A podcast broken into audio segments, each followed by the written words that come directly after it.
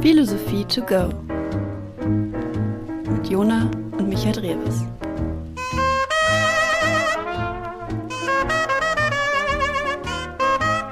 Viel Spaß!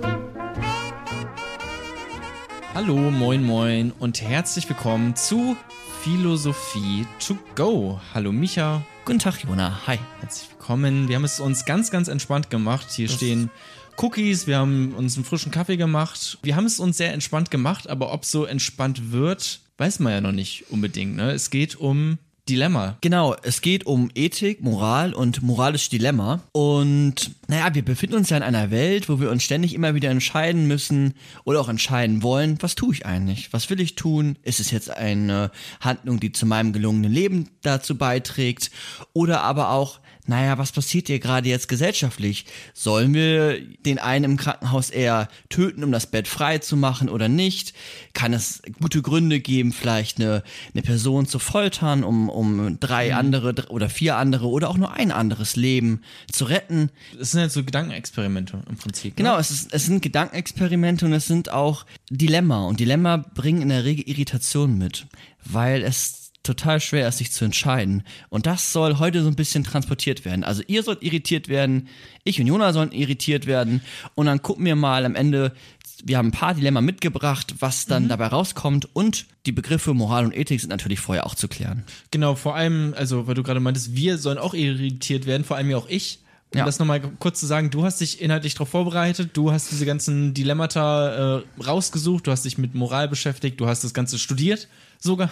so. Das ist richtig. Ähm, und ich nicht. Ähm, ich bin quasi, genau wie ihr da draußen jetzt, vielleicht auch der Laie, der hier zuhört und versucht zu verstehen und, und Fragen stellt. Und das werden wir jetzt heute gemeinsam machen in den nächsten, mal gucken, so circa zwei Stunden. mal schauen, wie lange wir es schauen wird. mal, ja. Okay, dann fangen wir jetzt äh, offiziell an oder gibt's noch? Ich würde sagen Abfahrt, ne? Alright.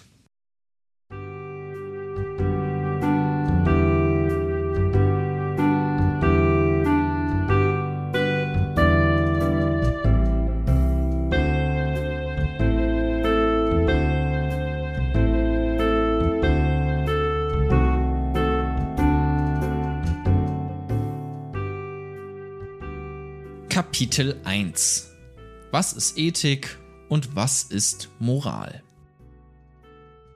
Was ist Ethik und was ist Moral, ist das erste Kapitel.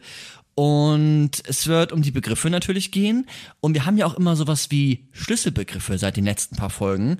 Ja. Und ähm, heute ist es, glaube ich, wichtig, dass man Folgendes mitnehmen kann. Also einmal, man hat ein Verständnis für den Begriff Ethik natürlich. Und was Ethik auch bedeuten kann. Also es gibt normative Ethik, deskriptive Ethik, Metaethik. Ethik hat auch etwas mit einer Charakterhaltung, mit einer Überzeugung, mit Einsicht, mit Hinterfragen zu tun. Gleichzeitig gibt es Moral, Moral als, als Norm, als, als Zusammenleben. Das sind alles wichtige Begriffe. Und bei so Dilemma, die wir heute auch besprechen, ist es auch immer so ein Abwägen von Werten, ein Abwägen von Normen und dass man diese Begriffe einordnen kann und das vielleicht auch hinkriegt und sich auch vielleicht selbst verschiedenen moralischen Prinzipien im besten Falle sich selbst zuordnen kann. Also was ist jetzt Utilitarismus nochmal? Was ist irgendwie die, die Vernunft oder die Pflichtenethik? Und das sind Begriffe, die heute alle vorkommen. Und ich bin, ich bin gespannt, ob ihr das danach genauso gut versteht wie ich jetzt. Also wir- gucken uns quasi diese, diese Dilemmata an, diese Gedankenspiele. Ich weiß nicht, vielleicht ist das mit dem Zug dabei, ob man Mhm. die, äh, wie, wie war das, eine, eine dicke Person auf die. Gleise schieben Ja. muss oder irgendwie so, um Leute zu retten. Es wird äh, komplett absurd, aber natürlich auch äh, dann wohl, hoffe ich, mit einem, oder hast du jetzt eigentlich auch schon ange, angeteased, mit einem äh, philosophischen Kern auch dahinter. Also wir lernen auch was. Wir schmeißen uns da nicht nur rein und philosophieren darüber, sondern du hast auch tatsächlich, ja, was mit Hand und Fuß, wie man an sowas rangehen kann, dann tatsächlich, ne? Genau, ich habe verschiedene Sachen ich mit, ich mitgebracht, ja. Äh, gehen wir direkt äh, gleich inhaltlich ein. Vorher noch ganz, ganz kurz. Äh, Patreon haben wir, ne? Also nur damit ihr wisst, wie ihr uns jetzt neben das Reinklicken hier und Kommentare schreiben bei Instagram noch so supporten könnt. Das könnt ihr unter anderem bei Patreon machen, patreon.com slash philosophie to go oder bei Steady. Genau, da findet ihr auch alle Links, ähm, die da hinführen, findet ihr in unserer Instagram-Bio. Aber das ist, das sind Seiten, da könnt ihr uns finanziell supporten, was ganz cool ist, weil dieses Projekt dann einfach einfacher zu realisieren ist. So. Und ihr könnt uns da kurz gefasst hören. Ist auch ganz cool. Genau, da kann man sich anmelden und kriegt dann tatsächlich auch nochmal Benefits sozusagen. Ne? Also diese, ja. diese Folge hier nochmal in 10 Minuten komprimiert. Man wird in jeder Folge dankend erwähnt am Ende. Also das lohnt sich, glaube ich, tatsächlich da mal reinzuschauen. Jetzt wollen wir aber nicht zu viel Werbung dafür machen, sondern inhaltlich auch einsteigen mit dem heutigen Thema. Genau, und bevor wir uns mit äh, Folter und so einem Quatsch, oder auch nicht Quatsch, das ist ja noch zu klären, befassen, ist ja erst einmal zu gucken, okay, was ist denn jetzt Ethik? Was ist Moral? Ich glaube, dass ihr alle und auch du, Jona, die Begriffe schon mal gehört habt und da auch Gedanken, Ideen dazu haben, haben werdet. Also irgendwie kann man, glaube ich, das zuordnen und wir haben das ja auch schon an vieler Stellen verwendet, die Begriffe. Ne? Wir hatten irgendwie Peter Singer, das war ja so eine praktische Ethik. Wir hatten eine Mitleidsethik bei Schopenhauer. Wir hatten so eine Vernunftsethik bei, oder so moralische Prinzipien in der Kant-Episode. Ich könnte jetzt so aber weitermachen. ich habe ich auch äh, wirklich alles wieder vergessen. Also wir müssen da komplett bei Null anfangen, das kann ich jetzt schon sagen. Okay, dann für die anderen da draußen, ihr seid natürlich super smart und dann könnt ihr das schon mal so ein bisschen einordnen. Für Jona jetzt, also wenn man sich die Begriffe Ethik anguckt und so einen Etimo etymologischen Zugang verwendet, also so eine, einen Zugang, der sich die Wortherkunft anschaut, dann kann man erstmal sagen, okay, Ethik von Ethika oder Ethos ist zunächst einmal Sitte oder auch Brauch, Gewohnheit. Das kann man mit dem Begriff Ethik assoziieren. Und es hat etwas damit zu tun, dass wir uns Handeln angucken. Und Handeln nicht nur einfach ein, ein random Handeln, sondern ein Handeln nach anerkannten Normen. Also wir haben gewisse Prinzipien, gewisse Regeln und danach handeln wir. Das ist, das ist Ethik oder? Nein, noch nicht ganz. Okay. Weil jetzt ist nämlich in der Ethik so, besonders in der jetzt antiken Ethik, ist es so, dass es nicht nur ein regelkonformes Handeln ist, ein ethisches Handeln, sondern ethisches Handeln auch aus Überzeugung geschehen soll, aus einer eigenen Einsicht. Also ich handle nicht nur regelkonform, weil ich es muss, sondern ich bin überzeugt, dass diese Regeln sinnvoll und wertvoll sind und deswegen handle ich danach. Und da spielt dann auch so eine Idee damit, dass man dann darin das Gute quasi erkennen kann. Also wir handeln am besten Falle ethisch und das ist dann ein gutes Handeln. Natürlich muss man dann auch klären, welche Werte und welche Normen man hat, aber zunächst einmal Ethik. Und wenn sich dieses Handeln verfestigt, also dieses regelkonforme Handeln mit einer Überzeugung und Einsicht, Ich habe gleich ganz, ganz viele Fragen. Nur Okay, dann, aber wenn sich das verfestigt, dann macht es ja etwas mit dir. Und das ist dann, die sprechen auch von Charakterhaltung oder auch eine, man kann auch vielleicht von Identität sprechen. Und das verfestigt sich in deiner, ich nehme jetzt mal den Begriff Identität. Und dann bist du in der Regel, wenn das erfolgt, ein ethischer Mensch. Ein, ein Mensch, der nicht nur einfach Norm akzeptiert und danach handelt, sondern sich seiner Vernunft bedient, diese Prinzipien hinterfragt, reflektiert, im Zweifel auch revidiert, wenn er merkt, diesen Blödsinn, aber ja, aus Überzeugung und Einsicht dich- dies tut. So, ich habe dich jetzt äh, ausreden lassen, auch aus, Richtig. aus? Höflichkeit. Ähm, du musst mir das, glaube ich, noch mal wirklich vielleicht in einem Satz oder so runterbrechen. Also, weil da war jetzt einfach viel drin. So, da war jetzt äh, Ethik, äh, Moral für auch mal ganz kurz. Äh, auch wenn es jetzt darum irgendwie nicht gegen Normen, Werte, Regeln, regelkonform, aus Überzeugung. Das waren jetzt gerade so viele Sachen auf einmal, dass ich jetzt nicht sagen könnte, was Ethik ist direkt. Also viele der Begriffe, also ich bereite die Folgen immer vor und viele der Begriffe haben ganz, ganz viele Erklärungen. Ich habe das alles so ein Ja. bisschen rausgeschmissen. Also jetzt ähm, kann ich dir nicht eine Abhandlung über Werte und Normen geben, so, aber ich kann jetzt einfach versuchen, ein bisschen einzuordnen. Und auch, es gibt auch unterschiedliche, also man kann regelkonform handeln, man kann moralisch konform handeln, aber das ist vielleicht gar nicht so wichtig. Bei der Ethik geht es darum, und das vielleicht als einfache Leitdefinition, als Arbeitsdefinition, das, was ich gerade erklärt habe, da ist eigentlich ganz interessant, dass es um das Hinterfragen und Reflektieren von Regeln geht. Erst einmal. Ja. Und dieses Hinterfragen und Reflektieren, das macht heute auch, und das ist diese Arbeitsdefinition vielleicht, die wissenschaftliche Ethik. Die Ethik ist die Wissenschaft, die, die, die sich die Moral anguckt, die Regeln hinterfragt, die Werte aufstellt und hinterfragt. Okay, so kenne ich nämlich äh, tatsächlich Ethik auch, aber ich weiß auch, dass Leute das unterschiedlich benutzen. Also ich habe schon von anderen Leuten, äh, die haben Ethik einfach anders benutzt, als das andere Leute gemacht haben. So, ne? Deswegen war ich jetzt mit, mit offenen Ohren, äh, quasi auch wie du das benutzt. Ich kenne es auch als Ethik, als, als Wissenschaft, die sich mit Moral, also oder die Ethik ist quasi die Wissenschaft, die sich mit Moral beschäftigt. Genau. Oder Ethik ist quasi das wissenschaftliche Beschäftigen mit Moral, um es nochmal anders zu formulieren zum dritten Mal. Ja. Und es kommt so ein bisschen davon, dass man sich auch, und das wäre jetzt Ethik im Sinne einer aristotelischen Ethik, also einer Ethik aus der Antike von Aristoteles, dass es auch für das eigene Leben so ist, dass du Werte hinterfragen sollst, dass du Handlungen hinterfragen sollst, um ein, ein guter Mensch zu werden. Da fängt das so ein bisschen an. Deswegen auch aus Überzeugung, aus eigener Einsicht.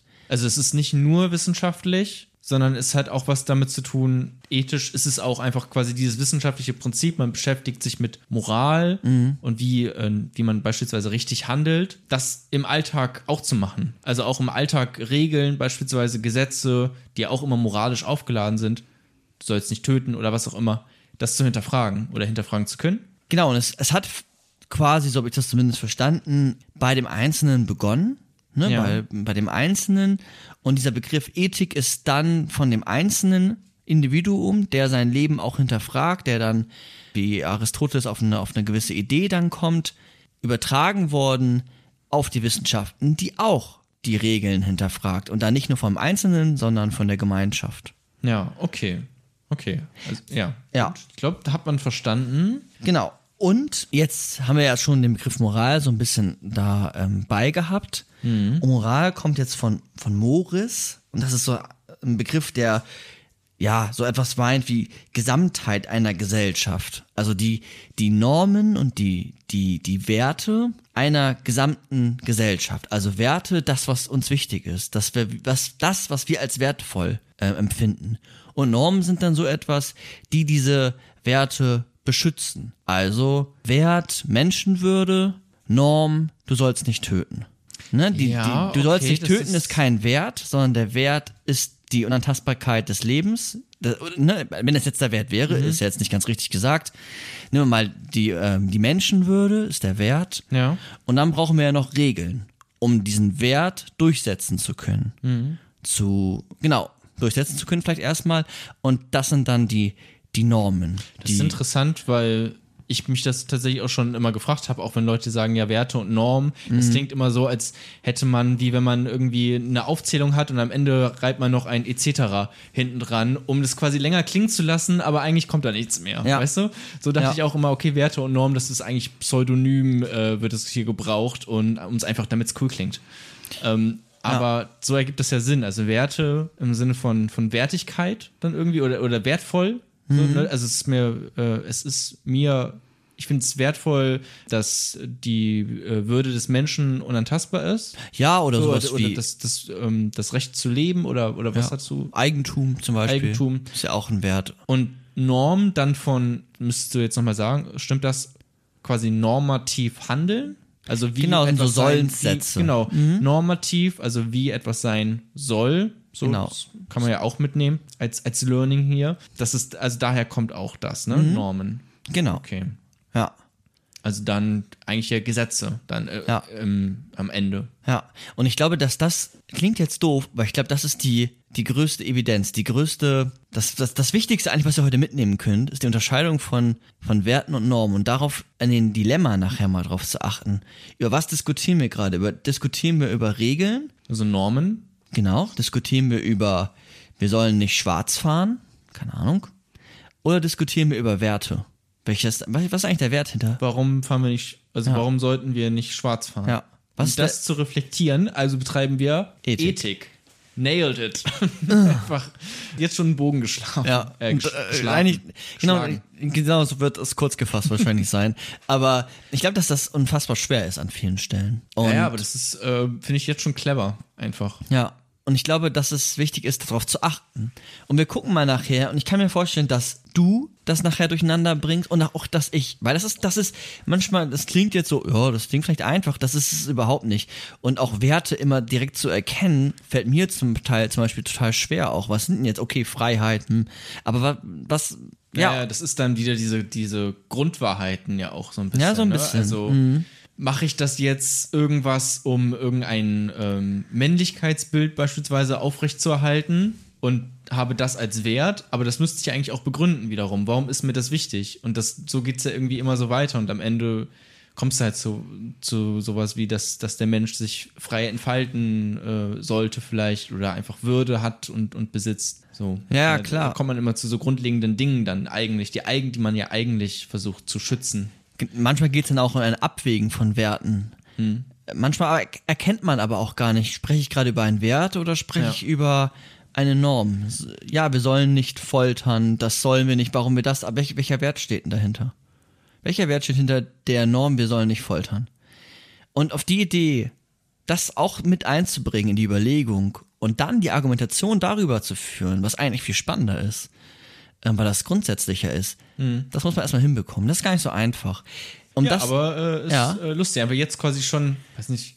Also für mich gerade jetzt schon so ein kleiner Aha-Moment, weil ich da einfach tatsächlich vorher noch nie, andere da draußen vielleicht schon, aber ich habe da vorher noch nie so drüber nachgedacht, tatsächlich. ja, ja, Evidenzerlebnis. Okay. Aber werden wir nachher anwenden, sozusagen. Wir werden es probieren und mal schauen. Ja. Ähm, jetzt ist es in der Ethik auch so, da kann man jetzt unheimlich viel sagen. Also ich habe mich da so ein bisschen an Dagmar Fenner orientiert und auch ähm, Birnbacher sind da Autoren, die, die man nennen kann. Die haben beide einfach ein Buch geschrieben, ne? Ethik, so. Das, das findet man. Da steht unfassbar viel drinne. Ich werde jetzt noch so zwei, drei Begriffe reinwerfen und dann beginnen wir auch mit den Philosophieren und den Auseinandernehmen und Sezieren der Dilemma. Was ich jetzt noch einbringen wollen würde, sind Begriffe wie normative Ethik, deskriptive Ethik, Metaethik und Individualethik und vielleicht noch Sozialethik.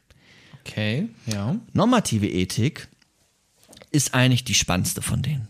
Oder, also finde, na, kommt drauf an, aber es ist die Ethik, die man in der Regel als Ethik versteht. Das ist nämlich die Reflexion und Begründung von, von Handlungsformen, von Lebensformen, von, von Werten, von, von Normen.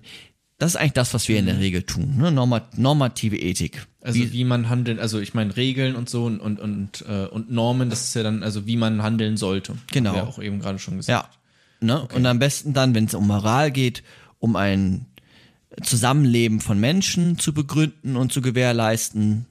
Oder wenn es um das eigene Leben geht, man kann es ja auch für das individuelle, gelungene Leben machen, dann für einen selbst. Ja, okay. Die deskriptive Ethik, deskriptiv, was war das nochmal? Das ist beschreibend. beschreibt die gegebenen Ethiken. Ja, also wir gucken jetzt mal, was gibt es in der Welt an ethischen oder an moralischen, dann vielleicht auch eher, wenn man ganz genau sein will, also an Werten und Normen. Also was, was finde ich da? Ah, ich finde ein Suizidverbot oder ich finde ein Verbot von, ich darf kein Schweinefleisch essen als, als Moslem oder auch als, als Jude oder ich äh, soll Vater und Mutter ehren im, im christlichen oder ich soll nicht bei Rot über die Ampel laufen. Also wir gucken erst einmal, was gibt es so an, an Regeln, was gibt es an, an Werten, was, was finden wir in der Welt, die deskriptive, die beschreibende Ethik. Okay. Und dann gibt es noch die Metaethik, die ist spannend, aber kompliziert. Nicht kompliziert zu erklären, das ist das Positive. Die Metaethik, Meta von über etwas, so die Metaebene, die hinterfragt die normative Ethik. Das ist ein bisschen der, die aufpassende und hinterfragende Instanz nochmal der Ethik selbst. Die Ethik ist ja schon eine Wissenschaftsform, die Normen und Werte hinterfragt. Und jetzt gibt es nochmal die Metaethik, die die Ethik hinterfragt. Was könnte die denn nochmal hinterfragen? Naja, die Ethik oder die normative Ethik, ne, die Ethik, die wir immer wieder verwenden, die verwendet ja etwas. Die hat ja nicht nur den Gegenstand von, wie soll das gesellschaftliche Zusammenleben auch, ähm, gewährleistet werden und äh, aufgebaut werden, sondern die verwendet ja auch noch etwas. Und das ist zum Beispiel Sprache. Und dann guckt sich die Metaethik mal die Sprache an, die die Ethik verwendet. Und dann gucken wir uns mal an, naja, was heißt denn jetzt gut? Was heißt böse? Was heißt schlecht? Was heißt sollen? Was Ja. heißt müssen? Welche Begriffe sind da eigentlich? Und das ist eher dann auch sehr wissenschaftstheoretisch. Habe ich mir jetzt auch so vorgestellt. Auch die äh, versuchen ja bestimmt auch die, die wissenschaftlichen Methoden, die man vielleicht anwendet, äh, bestimmt auch zu hinterfragen, würde ich jetzt mal schätzen, oder? So Genau, die, die, die, genau, die gucken sich auch die Methoden an, zum Beispiel wie die Ethiker und Ethikerinnen ähm, ihre Normen begründen. Ja, okay, also eine, eine Wissenschaft für sich, die eine andere Wissenschaft nochmal überprüft, sozusagen. Ja, Hinterfragt. Okay. Ja, ja. Me- Metaethik. genau. Also normative Ethik, deskriptive Ethik, Metaethik. Jetzt fehlt noch eine große und das ist die Individualethik. Und das ist die Individualethik ist auch eine, die man manchmal auch nur als Ethik versteht. Also in der Folge von dem gelungenen Leben habe ich, glaube ich, auch dann oft den Begriff Ethik verwendet, weil die Individualethik sagt es schon, da geht es um das Individuum. Da geht es um das gelungene Leben. Da geht es um die Eudaimonia. Eudaimonia, ganz äh, schlecht übersetzt, ist nämlich gar nicht so einfach, ist aber zunächst erstmal das Glück oder, also das Glück für ein Selbst, die gelungene Lebensführung. Okay, jetzt einfach nochmal quasi auch wie die äh, normative Ethik Mhm. im Prinzip, aber halt einfach der Fokus mehr auf die einzelne Person, auf das einzelne Individuum Genau. Und, gesetzt. und manchmal ist es so, dass die Sachen, die in der jetzigen oder in unserer Individualethik stecken, zuvor in der normativen Ethik waren. Also das klassische Beispiel ist, welches ich immer in der Uni verwendet habe und wenn ich das erklären wollte, ist ähm, in Deutschland die Religionsfreiheit. Also früher war es eher normativ geboten, du musstest Christ sein, du musstest dich an die Kirche halten, die Kirche hatte noch äh, ein eigenes Gericht etc. und das ist verschoben worden Säkularisierung und jetzt sind wir, ist die Kirche eher oder die Religiosität eher ein Ort der Individualethik und nicht mehr der normativen Ethik. äh, okay, und warum? Naja, weil die Kirche hat ja keine Macht mehr darüber, um über gesellschaftliche Normen mitzubestimmen. Das war ja früher. so. Ach so, ah, okay, ja, sorry. Ja, ja, okay. Jetzt habe ich es, hab ich, glaube ich, Ne, verstanden. das ist jetzt deine Entscheidung. Gehört es zu meinem gelungenen Leben, Christ zu sein oder Moslem? Dann ist das für, dann ist das cool, kannst es machen. Genau, aber die Leute können da freiwillig ein- und ausgehen und es Genau. wird jetzt nicht, das ist quasi keine äh, Schmiede, die jetzt eine, also ein, also quasi institutionelle Schmiede an moralischen Normen und Werten, die dann über so eine ganze Gesellschaft rüber gestülpt werden, ähm, von, von der Kirche aus, quasi ausgehend. Genau, und haben auch keine nicht. staatlichen Funktionen etc. Ja, okay. Also wenn die Kirche sagt äh, in Deutschland, wir wollen keine Abtreibung, dann hat die darüber erstmal keine Macht. Das kann die sagen und das verschwimmt dann manchmal ja auch, aber in, äh, in Deutschland ist es jetzt ja zum Beispiel so, dass das dann aber staatlich geregelt ist, also politisch. Ja, okay. Aber das ist ja eigentlich ein ganz gutes Beispiel, um diese beiden auch auseinanderzuhalten, also Individualethik und normative Ganz, Ethik. ganz genau. Und dann gibt's auch noch Sozialethik. Den Begriff hört man aber nicht ganz so oft. Äh, Die meisten sagen dann aber eher Moralphilosophie dazu. Und das ist halt das, ja, das hatten wir ja eben schon, ne? Also das gesellschaftliche Zusammenleben, das richtige Handeln und auch das, ja, das, in, das Berücksichtigen von verschiedenen Interessen. Und das müssen wir, glaube ich, gleich nämlich machen. Verschiedene Interessen von verschiedenen Parteien berücksichtigen. Und wir werden merken, scheiße, ich glaube, ich bin auf Partei 1 Seite, scheiße, ich bin auf Partei 2 Seite, oh mein Gott, ich kann mir nicht entscheiden. Und das werden wir im nächsten Kapitel machen. Und da geht es um Folter.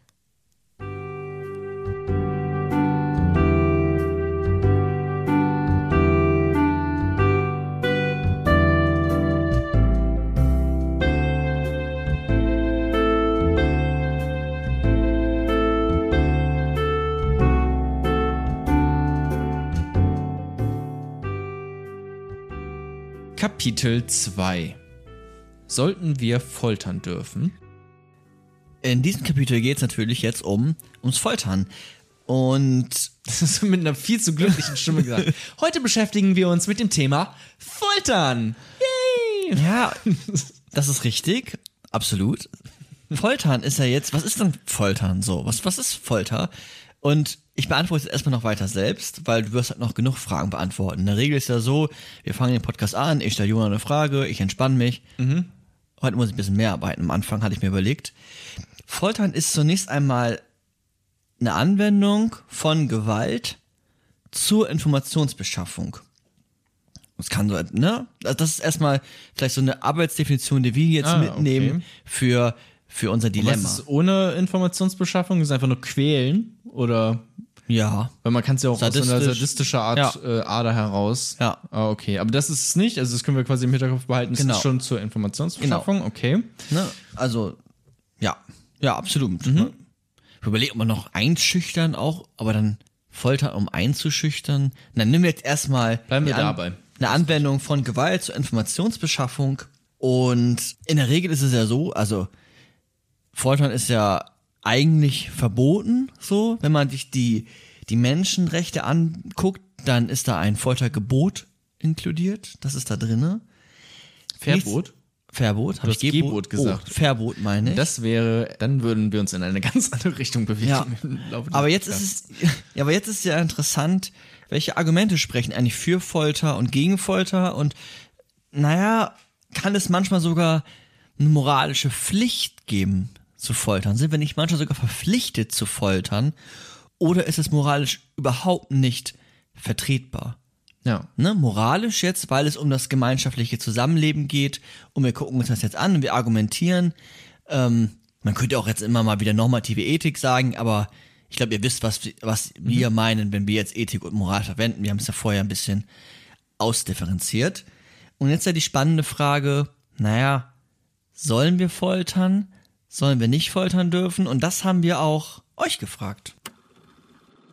Da würde man eine Büchse der Pandora öffnen, meiner Meinung nach, weil das würde ja dann irgendwie, müsste man das ja in ein Gesetz gießen und es würden sich da so viele Probleme dann auftun, wenn man quasi anfängt, Menschenleben einen Wert zuzuordnen, dass man dann den, dem Staat oder wem auch immer, der Exekutive ein Werkzeug zur Hand gibt und die dann irgendjemand entscheiden muss, ist es jetzt wert, Mann A zu foltern, um Mann B zu retten. Es gibt ja in der Philosophie immer so zwei Richtungen, zwei Hypothesen, in, nachdem man in der Moralphilosophie urteilt, nämlich einmal Immanuel Kant mit seiner menschlichen Würde, der also meint, von Geburt an hat jeder Mensch eine Würde, hat jeder Mensch Grundrechte. Und auf der anderen Seite dann die Utilitaristen, die sagen, eine Handlung ist dann moralisch, äh, wenn es für alle möglichst viel Freude bereitet oder für alle möglichst viel Schmerz reduziert.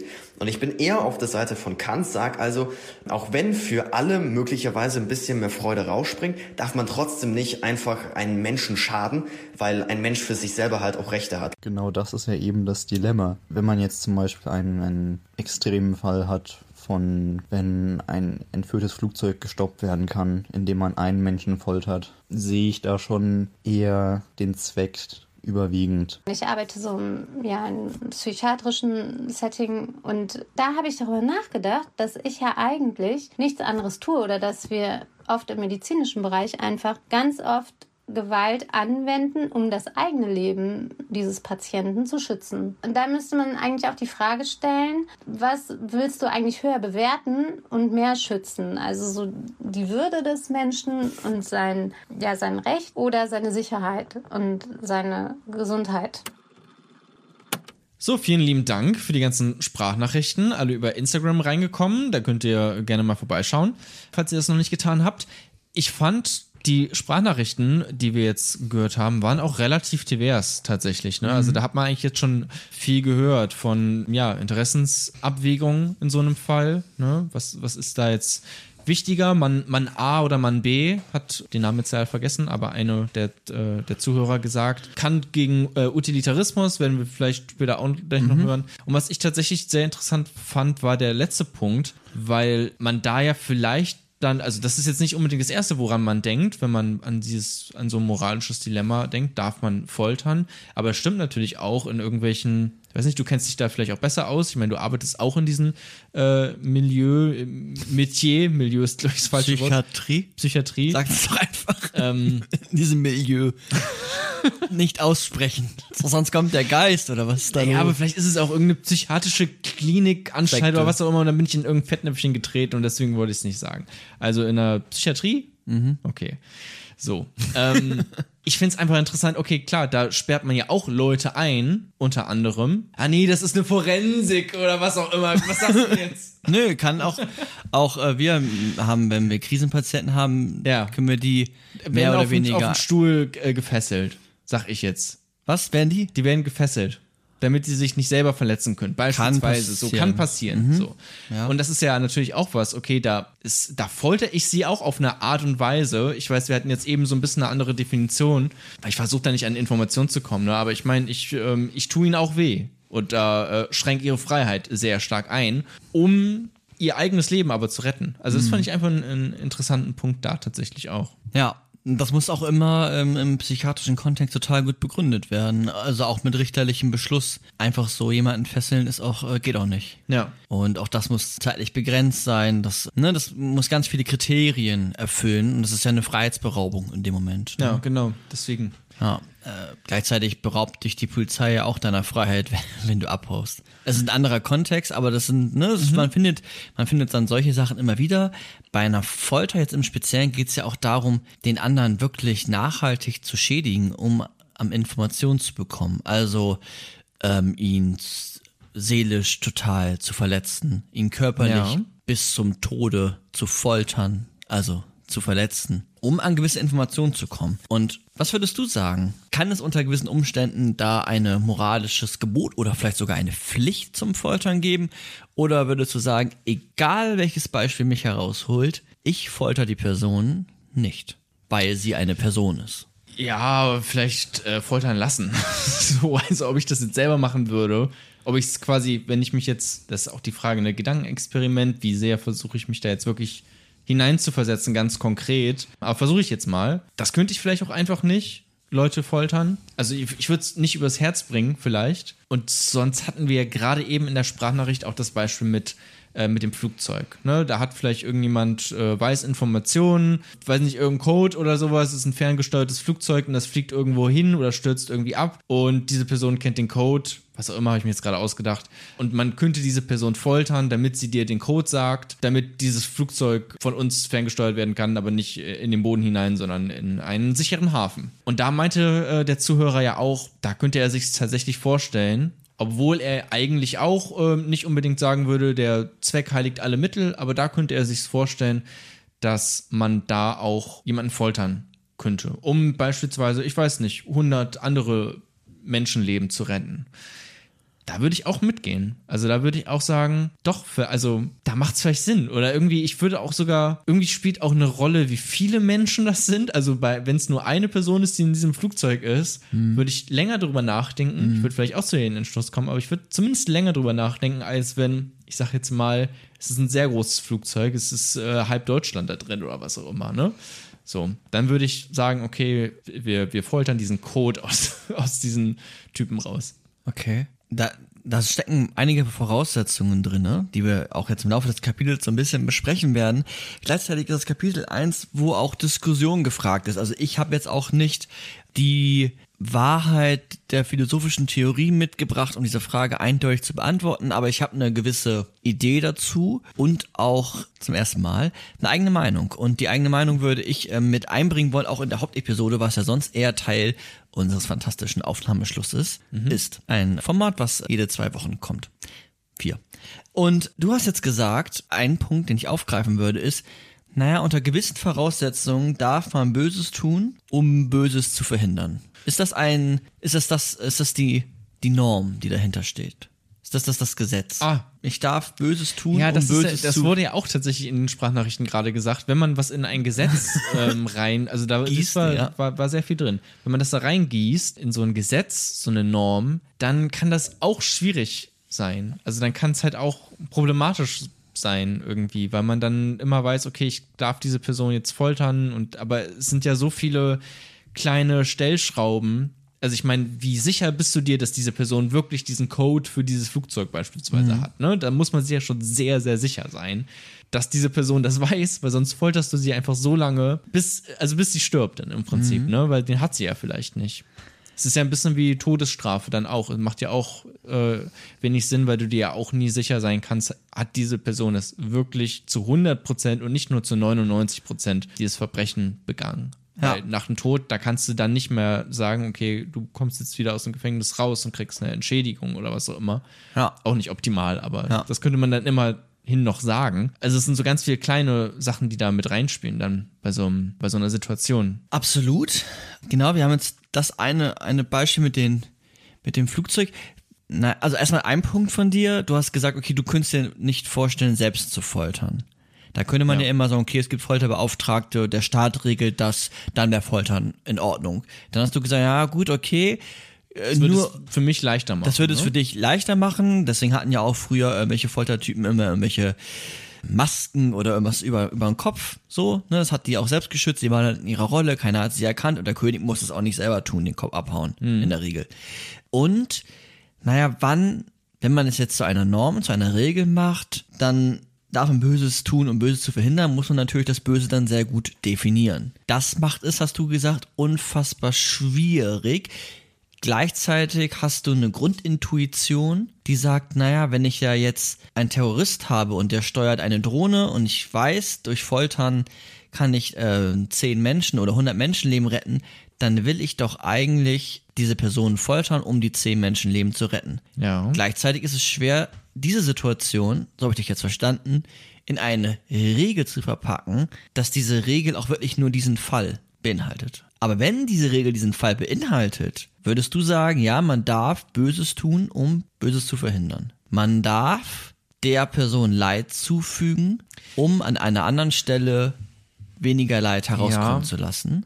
Und ich sagte auch, warum? Ja. Weil die Person, und da muss man dann aber davon ausgehen, und das macht es schwierig, dass diese Person das auch weiß, also dass sie Informationen hat, die ich herauskitzeln kann beim Foltern. Kitzeln, auch äh, lustiges Wort in diesem äh, Falle, Ja. aber es wird nicht unbedingt gekitzelt.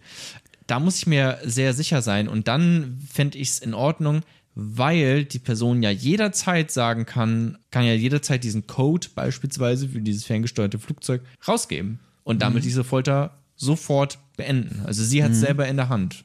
Sie foltert sich ja auf eine Art und Weise dann selber, wenn sie es nicht herausgibt.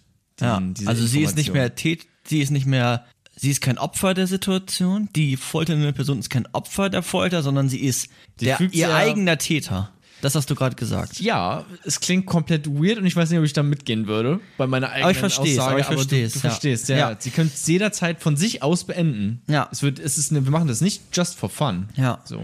Ich mach's noch mal so ein bisschen plastisch. Ich finde das mit dem, mit dem Flugzeug, okay, das macht Sinn, auch irgendwie, okay, ja, der ist ein Terrorist, der steuert eine Drohne und dann ähm, kann man zehn Menschenleben äh, retten.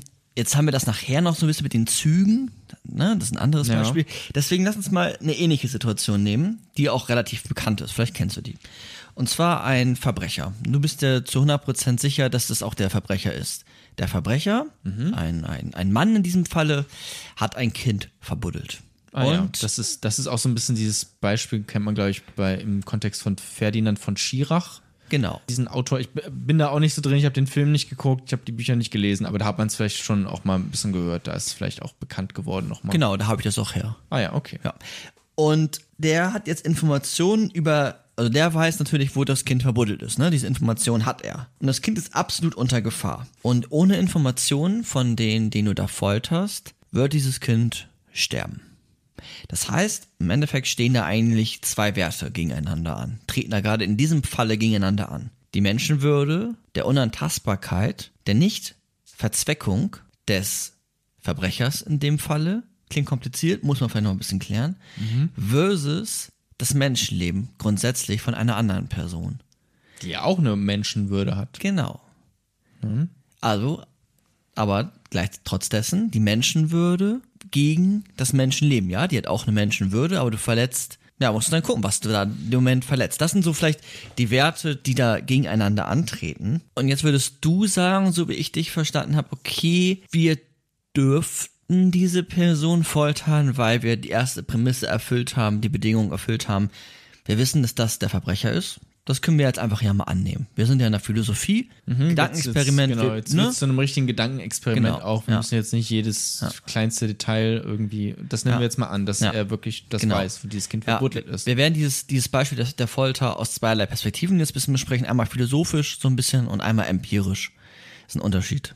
Da, da, darauf komme ich aber. Okay. Ähm, ähm, das ist auch meine eigene Meinung, wird beides mich beinhalten. Du weißt zu 100 Prozent, das ist der Verbrecher.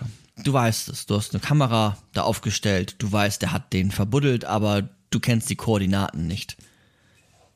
Würdest du die Person dann foltern, um das Kind zu Und ich weiß auch, ganz kurz, ich weiß auch, dass ich sie foltern muss, um das Kind zu finden. Ist das Du auch kannst auch so suchen, aber die Wahrscheinlichkeit ist super gering. super gering? Und Aber die Wahrscheinlichkeit ist noch da. Aber es ist sehr gering.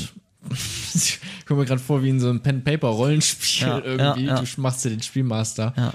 Äh, aber habe ich ein, also ist, da gibt es da ein Zeitlimit? Also stehe ich auch unter Druck Ja, sozusagen? ja. Ja, das Kind hat noch drei Stunden zu leben, hat noch drei Stunden Luft. Und ob ich jetzt die Person foltern würde, willst du nochmal wissen? Ja. Ja, ich würde da auch in diesem Beispiel, wenn wir das jetzt da nochmal konkret machen, würde ich es auch, glaube ich, machen. Ich finde es in Ordnung, ich finde ich finde es auch in Ordnung, wenn Leute sagen würden, nee, das mache ich nicht, auf, aufgrund, weil er hat auch eine Menschenwürde und die will ich nicht verletzen, aber irgendwie, ich weiß nicht, ich finde das auch seltsam, wenn ich jetzt diese ganzen Prämissen, diese Annahmen wirklich annehme, auch äh, in diesem Gedankenexperiment. Klar, also warum sollte man dann nicht diese Person foltern? Weil sie hat es ja dann auch, so wie ich es gerade schon gesagt hatte, selbst in der Hand, auch diese Folter zu beenden. So, ne? Es ist jetzt wirklich nur, okay, ich drohe das an, um dieses andere Leben zu retten äh, von dem Kind. Und es muss wirklich gar nicht dazu kommen, zu dieser Folter. Also diese Person muss dann einfach nur rausrücken mit der Sprache. Das ist dann auch irgendwie absurd, warum die das dann nicht macht oder warum man überhaupt sowas macht, ne? Aber dann, deswegen würde ich vermutlich die Person foltern, ja. Würde dich das Argument überzeugen, dass diese Person, der Verbrecher, auch trotz seiner Taten, die ja biografisch auch immer mitbegründet sind. Also er kommt ja nicht, auch der Verbrecher kommt ja nicht auf die Welt und wird dieses Kind verbuddeln, sondern er hat, der wurde ja auch mit, ähm, ne, er hat Verantwortung und die Verantwortung muss er tragen. Gleichzeitig ist er ja auch, hat auch immer die Gesellschaft, in der er lebt, eine Mitverantwortung und er ist ja Teil unserer Gesellschaft und Nimm mal sogar jetzt die Gesellschaft im Sinne von, er ist ein Weltbürger, so sagt Kant. Ne, er ist ein Mensch. Und das reicht, dass er als Mensch einen Selbstzweck hat. Er ist Zweck an sich selbst. Er hat die Menschenwürde. Und die Menschenwürde beinhaltet gerade das, ganz, ganz kurz gefasst, dass Menschsein immer auch Subjekt sein heißt und nie bloß Objekt. Ne, der Mensch ist Zweck an sich selbst. Er ist immer auch Subjekt und nie bloß Objekt. Jetzt machst du es aber in der Situation so, wenn du ihn folterst, dass du ihm seine Subjektivität abnimmst und- und rein verzweckst. Du nimmst dem Mensch mit dem Ziel, den Zweck, das Kind zu retten. Das heißt, du sprichst ihn seinen Selbstzweck an, ab und objektivierst ihn. Du instrumentalisierst ihn und objektivierst ihn. Er wird nur noch ein Objekt, um den Zweck, das Kind zu retten, erfüllen zu können. Das heißt, er verliert in diesem Moment seinen Zweck an sich selbst, den er nach dieser Selbstzweckformel per Definition als Mensch in sich trägt. Eins. Zwei. Ich habe gesagt, du bist Polizist. Ich habe nicht gesagt, du bist der Vater des Kindes. Das ist ein gewaltiger Unterschied. Du bist nicht da aus einer eigenen Motivation heraus, was man vielleicht auch gut nachvollziehen kann. Der Vater tut alles dafür, um das Kind zu retten, sondern du bist ein staatlich legitimierter Polizist, einer, der zur Exekutive gehört, der von den Menschen ja auch legitimiert wird, so wie wir das in der Vertragstheorie letzten Monat kennengelernt haben. Und es wird dann in dem Moment zu einer hoheitlichen Aufgabe, also der Staat. Du bist Teil des Staates, du repräsentierst den Staat als Polizist. Der Staat fügt seinen eigenen Legitimationen, nämlich dann den Verbrecher, der Teil des Staates ist, nimm mal an, der ist jetzt irgendwie Deutscher, ne, deutschen Ja, Pass. also er ist Teil der Bevölkerung, die Genau. den, dem Staat quasi demokratisch seine Legitimation Ja, zuschreibt. ja. Ne? Also wir haben, äh, wir, wir wählen ja die Bundesregierung Ja. sozusagen. Ne? Und damit ja auch dann sind auch cool damit, dass es so etwas gibt wie eine Polizei, äh, Gerichte, so. Das meinst du gerade, ne? Genau. Dass ich ja quasi als Polizist dann für das Volk da bin und dann aber gleichzeitig die eigene Bevölkerung oder ein, eine Person aus dieser Bevölkerung quäle, äh, foltere. Genau. Und du hast in dieser Situation auch Handlungsalternativen. Das ist, glaube ich, ganz entscheidend. Es ist nicht die Situation, das ist jetzt auch, das ist dann juristisch so ein bisschen so, ne? Aber es ist nicht die Situation, dass der Verbrecher das Kind mit einer Knarre am Kopf bedroht und es offenkundig ist, dass der Hirnmoment abdrückt, sondern du könntest ja auch über andere Wege dieses Kind noch finden. Es ist unwahrscheinlich, aber es ist möglich. Rechtlich ist es jetzt so, wenn ich das richtig recherchiert habe, ist es so, dass in Deutschland zumindest der Rettungsschuss, ich nenne ihn jetzt mal so, der grundsätzlich erlaubt ist. Der, ein Polizist darf aus, aus Notwehr dann oder aus, ne, darf in diesem Moment diesen Verbrecher erschießen. Wenn er eine Geisel nimmt, Genau. zum Beispiel. Foltern ist es ist ja nicht erlaubt. Es hat auch noch andere Gründe, aber bleiben wir erstmal bei diesem philosophischen Beispiel. Dieser Menschenwürde, diesen, dieser, dieser Zweck an sich selbst. Nehmen wir erstmal nur das. Überzeugt dich das? Es ist gar nicht empirisch. Eigentlich, eigentlich ist es jetzt, es ist jetzt ein, ein Diskutieren von Werten. Also ist ein Menschenleben mehr wert als die Würde des Menschen? Das überzeugt mich schon ein bisschen, weil ich habe ja auch eben nachgefragt, was hab, also wie viel Zeit habe ich? Äh, ist es der einzige, die einzige Möglichkeit? Da meintest du ja schon so ein bisschen, nee, nicht unbedingt. Also klar, die Wahrscheinlichkeit ist gering, dass es ohne Foltern dazu kommt. Aber selbst bei der Folter weiß man ja auch nicht zu 100 Prozent, dass das klappt, ne? Also. Und das wäre dann wieder Entschuldigung, ich habe mal so einen Keks gebissen.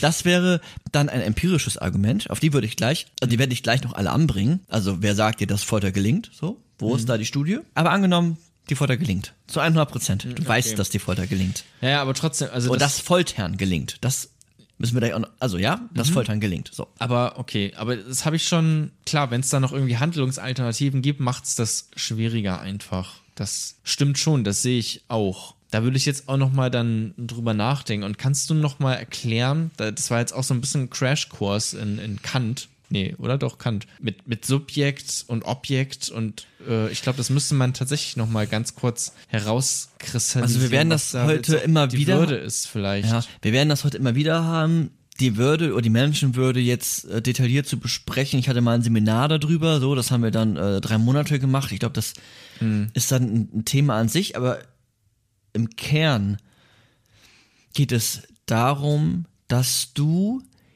nie, also dass der Mensch per Vernunftwesen nach Kant jetzt auch im Speziellen, also einfach erstmal als, als Mensch, du kommst als Mensch zur Welt und weil du als Mensch zur Welt gekommen bist, hast du einen Selbstzweck. Das ist ein Wert an sich.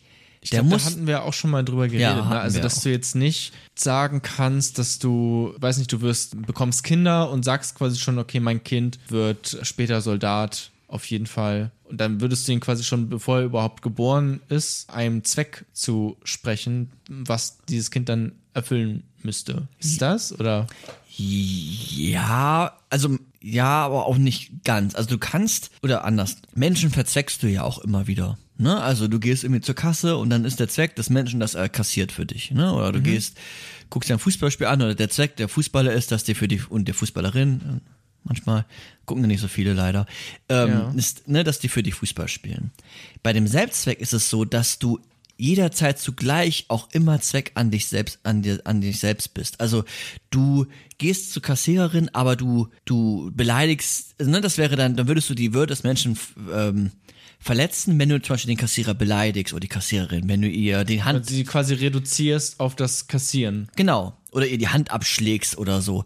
Wenn die Kassiererin ein Roboter wäre, beleidige den egal. Roboter, trete gegen den Roboter. Der hat keinen Selbstzweck. Genau, das wäre, okay, dann habe ich das Beispiel vielleicht auch gerade eben ein bisschen falsch gesagt, aber ich meine, wenn man jetzt, man bekommt ein Kind und man sagt vorhin dann, okay, diese Person wird Arzt, dann reduziere ich sie ja tatsächlich de facto auf nur auf das Arztsein. Dann sage ich ja schon, während ich das sage, das Kind ist noch gar nicht geboren, äh, mir egal, ob du Musiker werden willst, ob du Gärtner werden willst, was auch immer, das ist alles egal, du wirst nur Arzt, dann reduziere ich es ja tatsächlich auf diesen Zweck. Ja, ja. Okay, aber okay, das ist dieser, dieser Unterschied zwischen Verzwecken oder den Selbstzweck eines Menschen, also quasi seine eigenen, ja, sein, sein, dass, dass er selber handeln kann und, und leben kann, wie er es will. Ja. Dass man das da unterscheiden kann. Nehmen wir nochmal an, um dich nochmal so ein bisschen herauszufordern. Oder auch mich selbst und auch euch. Die einzige Möglichkeit, das Kind zu retten, ist, diese Person zu foltern. Du bist weiterhin Polizist, also es ist eine hoheitliche Aufgabe. Ich finde, das ist auch entscheidend in dieser Argumentation. So, du bist Polizist, bist ein staatliches Organ. Es äh, müsste dann ja auch ein Gesetz geben, dass das erlaubt ist. Nehmen wir mal an, das Gesetz ist irgendwie mehr oder weniger gut verfasst, aber noch nicht ganz klar. Argumentation könnte ja sein, darauf kommen wir gleich auch noch so ein bisschen, naja, der Verbrecher ist eigentlich gar nicht mehr Teil der Gesellschaft. Der hat sich so daneben benommen, der hat sich so gegen die Regeln, ge- äh, der hat sich so nicht an die Regeln gehalten, er ist außerhalb der Gesellschaft getreten. Ne? Das ist auch so ein bisschen die Definition von Terrorist. Ne? Terroristen sind irgendwie Personen, die außerhalb der Gesellschaft ähm, sind, um dann von außen die Gesellschaft zu verändern oder wie auch immer, was sie dann immer Ist vorhaben. das nicht sogar tatsächlich die Begründung, die hinter, was ist das, ähm, Guantanamo Bay steckt, dass man da sagt, okay, man darf da Leute foltern, weil sie eben, das habe ich nämlich irgendwie so ein bisschen in meinem Hinterkopf, weil sie eben so definiert werden als Menschen, die nicht mehr Teil der Gesellschaft sind und deswegen ist es legitim, sie zu foltern sogar. Ja, ich habe hier noch, genau, Terroristen, jetzt hast du das schon gesagt, das ist absolut richtig. Die Gefahr da ist natürlich dann zu gucken, okay, Ist irgendwie Quatsch. ja, und welche Personen gehören dann nicht zur Gesellschaft. Ja, genau, jetzt könnte man alle dann einfach als Terroristen bezeichnen. Das haben die auch man, gemacht. Wenn man es will. Ja. Und dann kann man den Begriff Kollateralschaden natürlich super gut verwenden. Sind ja keine Gesellschaftsmitglieder. Sind halt dann bei dem, bei der Überwachung von Terroristen oder der Ermordung von Terroristen zum Schutz der Gesellschaft sind ein paar Kollateralschäden, also zwei Kindergärten mit explodiert. ja. Aber dann passt, ne? Ja, das stimmt. Ich dachte aber, das unterstützt dich jetzt, um zu sagen, okay, es gibt einen Grund zu foltern, weil die Person sich ja außerhalb der gesellschaftlichen Norm befindet. Hm, ja, aber da bin ich zu gewieft und habe dieses äh, Argument direkt quasi gecheckt, dass das so, meine ich jetzt zumindest, nicht, weil das könnte man dann zu schnell immer sagen. Nimm mir noch mal an, du würdest jetzt sagen, okay, es gibt in diesem Falle gibt es dann doch gute Gründe zu foltern. Nimm mir das einfach nur mal an, weil ich will auf etwas hinaus. Ja, würde ich jetzt auch. Okay, wie folterst du? Was steht in der Regel? Welche Foltermethoden sind erlaubt? Wie folterst du die Person? Ja, muss ich meinen Twitter-Account durchlesen als erstes? Okay, du hast mich. Ja, okay, bleiben wir, bleiben wir dabei. Weiß nicht, äh, kitzeln mit, mit Federn und äh, Na, er sagt, Bieber er sagt nichts, er sagt nichts. Ja, es wäre natürlich jetzt. Ähm, Was jetzt macht nicht der so, nicht so Folterbeauftragte? nett. Ich würde jetzt nicht ins Detail gehen, um die äh, Leute hier draußen zu ähm, verscheuchen, aber es würde vermutlich in einer ähm, exzessiven Gewaltorgie enden. Konkret, sag mal ein Beispiel. Was macht der Glied, Ausgebildete? Gliedmaßen werden abgehakt. Sagen Okay, also es gibt einen Folterbeauftragten, der hat irgendwie im besten Fall eine Ausbildung gemacht zum Ja. Gliedmaßen abhacken, also vielleicht ein Arzt. Beim Gliedmaßen abhacken hast du herausgefunden, er hat dir ein bisschen was gesagt. Ich improvisiere jetzt. Er hat dir ein bisschen was gesagt und hat dir gesagt, ähm, ich verrate nicht, wo die Kinder sind. Und dann hast du gefragt, was, warum Kinder? Ja, ich habe einen Kindergarten verbunden. Ich habe einen fucking Kindergarten Und verbunden. dieses Loch finden wir aber nicht, ne? Das ist, das ist einfach. Ich habe ich hab aber. 26 Kinder verbuddelt untereinander. Mehr verrät er dir noch nicht. Ja. Jetzt kriegst du raus, ein, ein anderer Polizist kommt rein und sagt, der Verbrecher, den du da hast, der wurde ausgebildet in Jemen. Der verrät dir nichts. Den kannst du fast gar nicht knacken. Der verrät dir das nicht. Der ist so überzeugt von sich, von seiner Idee, hat so eine, so einen, so einen starken Wahn fast schon. Den, Da kommst du nicht ran. Doch der Verbrecher hat eine Schwachstelle. Der Verbrecher ist Vater, hat eine kleine Tochter. Nee, das würde ich, das würde Wenn man der kleinen Tochter Was, jetzt, wenn wir jetzt die Tochter vergraben? was, wenn wir die Tochter Sag mir, wo das eine Loch ist, dann sag ich dir, wo das andere Loch ist. Wenn wir die Tochter foltern, ein Ja. Kind, dann ist die Wahrscheinlichkeit, dann wird er dir verraten, wo die 26 Kinder sind. Mm. Foltern wir die Tochter? Nee, das tun wir, glaube ich, nicht tatsächlich. Was? Weil die Person unschuldig Ah, ist. Wie gesagt, weil ich vorhin konnte ich noch damit argumentieren, die Person kann jederzeit Ah, okay. äh, ihre eigene Folter beenden. Das ähm, kann dieses Kind jetzt erstmal nicht. Mhm. Ähm, und es ist komplett unschuldig. Auch ein bisschen gemein natürlich, dass man immer äh, Kinder in diesem Beispiel benutzt, weil das einfach besonders emotional ist. Ja, so. abs- abs- ja. Ne? Also mit Sicherheit auch mit Absicht so gewählt, äh, diese Menschen. Aber das würde ich nicht tun, außer.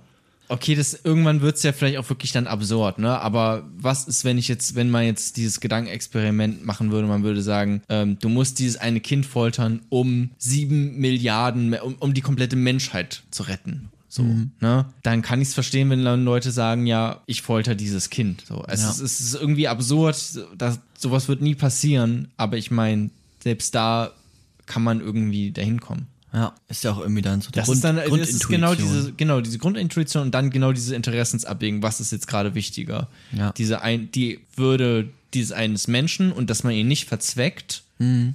als ein ähm, Wert und Norm, ähm, das wirklich sehr wichtig ist. Also nicht verzwecken, deswegen Norm. Ja, absolut. Ähm, was ja wirklich sehr wichtig ist und sehr hochgehalten werden kann, aber gleichzeitig ja auch diese ganzen anderen Menschen leben, die auf der anderen Seite stehen. Ja. So, und wenn das so ja, es ist super schwierig. Ich habe da keine finale Meinung zu. Das merkst du ja auch Ja, jetzt schon. ja. Jetzt ist es manchmal noch so, um so ein bisschen voranzukommen und ohne uns jetzt zu treiben, aber um trotzdem voranzukommen, könnte man jetzt auch weiter noch ein paar Sachen ausführen. Also angenommen, du hättest jetzt gesagt, ähm, und das hätte auch geklappt, wir foltern die eine Person, um das Kind zu retten. Da sagen vielleicht, auf, wenn du das in einer Umfrage oder an der Straße machst oder auf der Straße machst, sagen da wahrscheinlich erstmal viele irgendwie ja, intuitiv. Jetzt könntest du ein anderes Beispiel nehmen. Ich glaube, da sagen viel weniger ja. Und das ist eigentlich ganz interessant. Wenn du nämlich sagst, wir müssen eine Person foltern, ein Verbrecher, um eine andere Person zu retten. Klingt erstmal noch okay. Die andere Person ist aber ein äh, verurteilter Sexualstraftäter.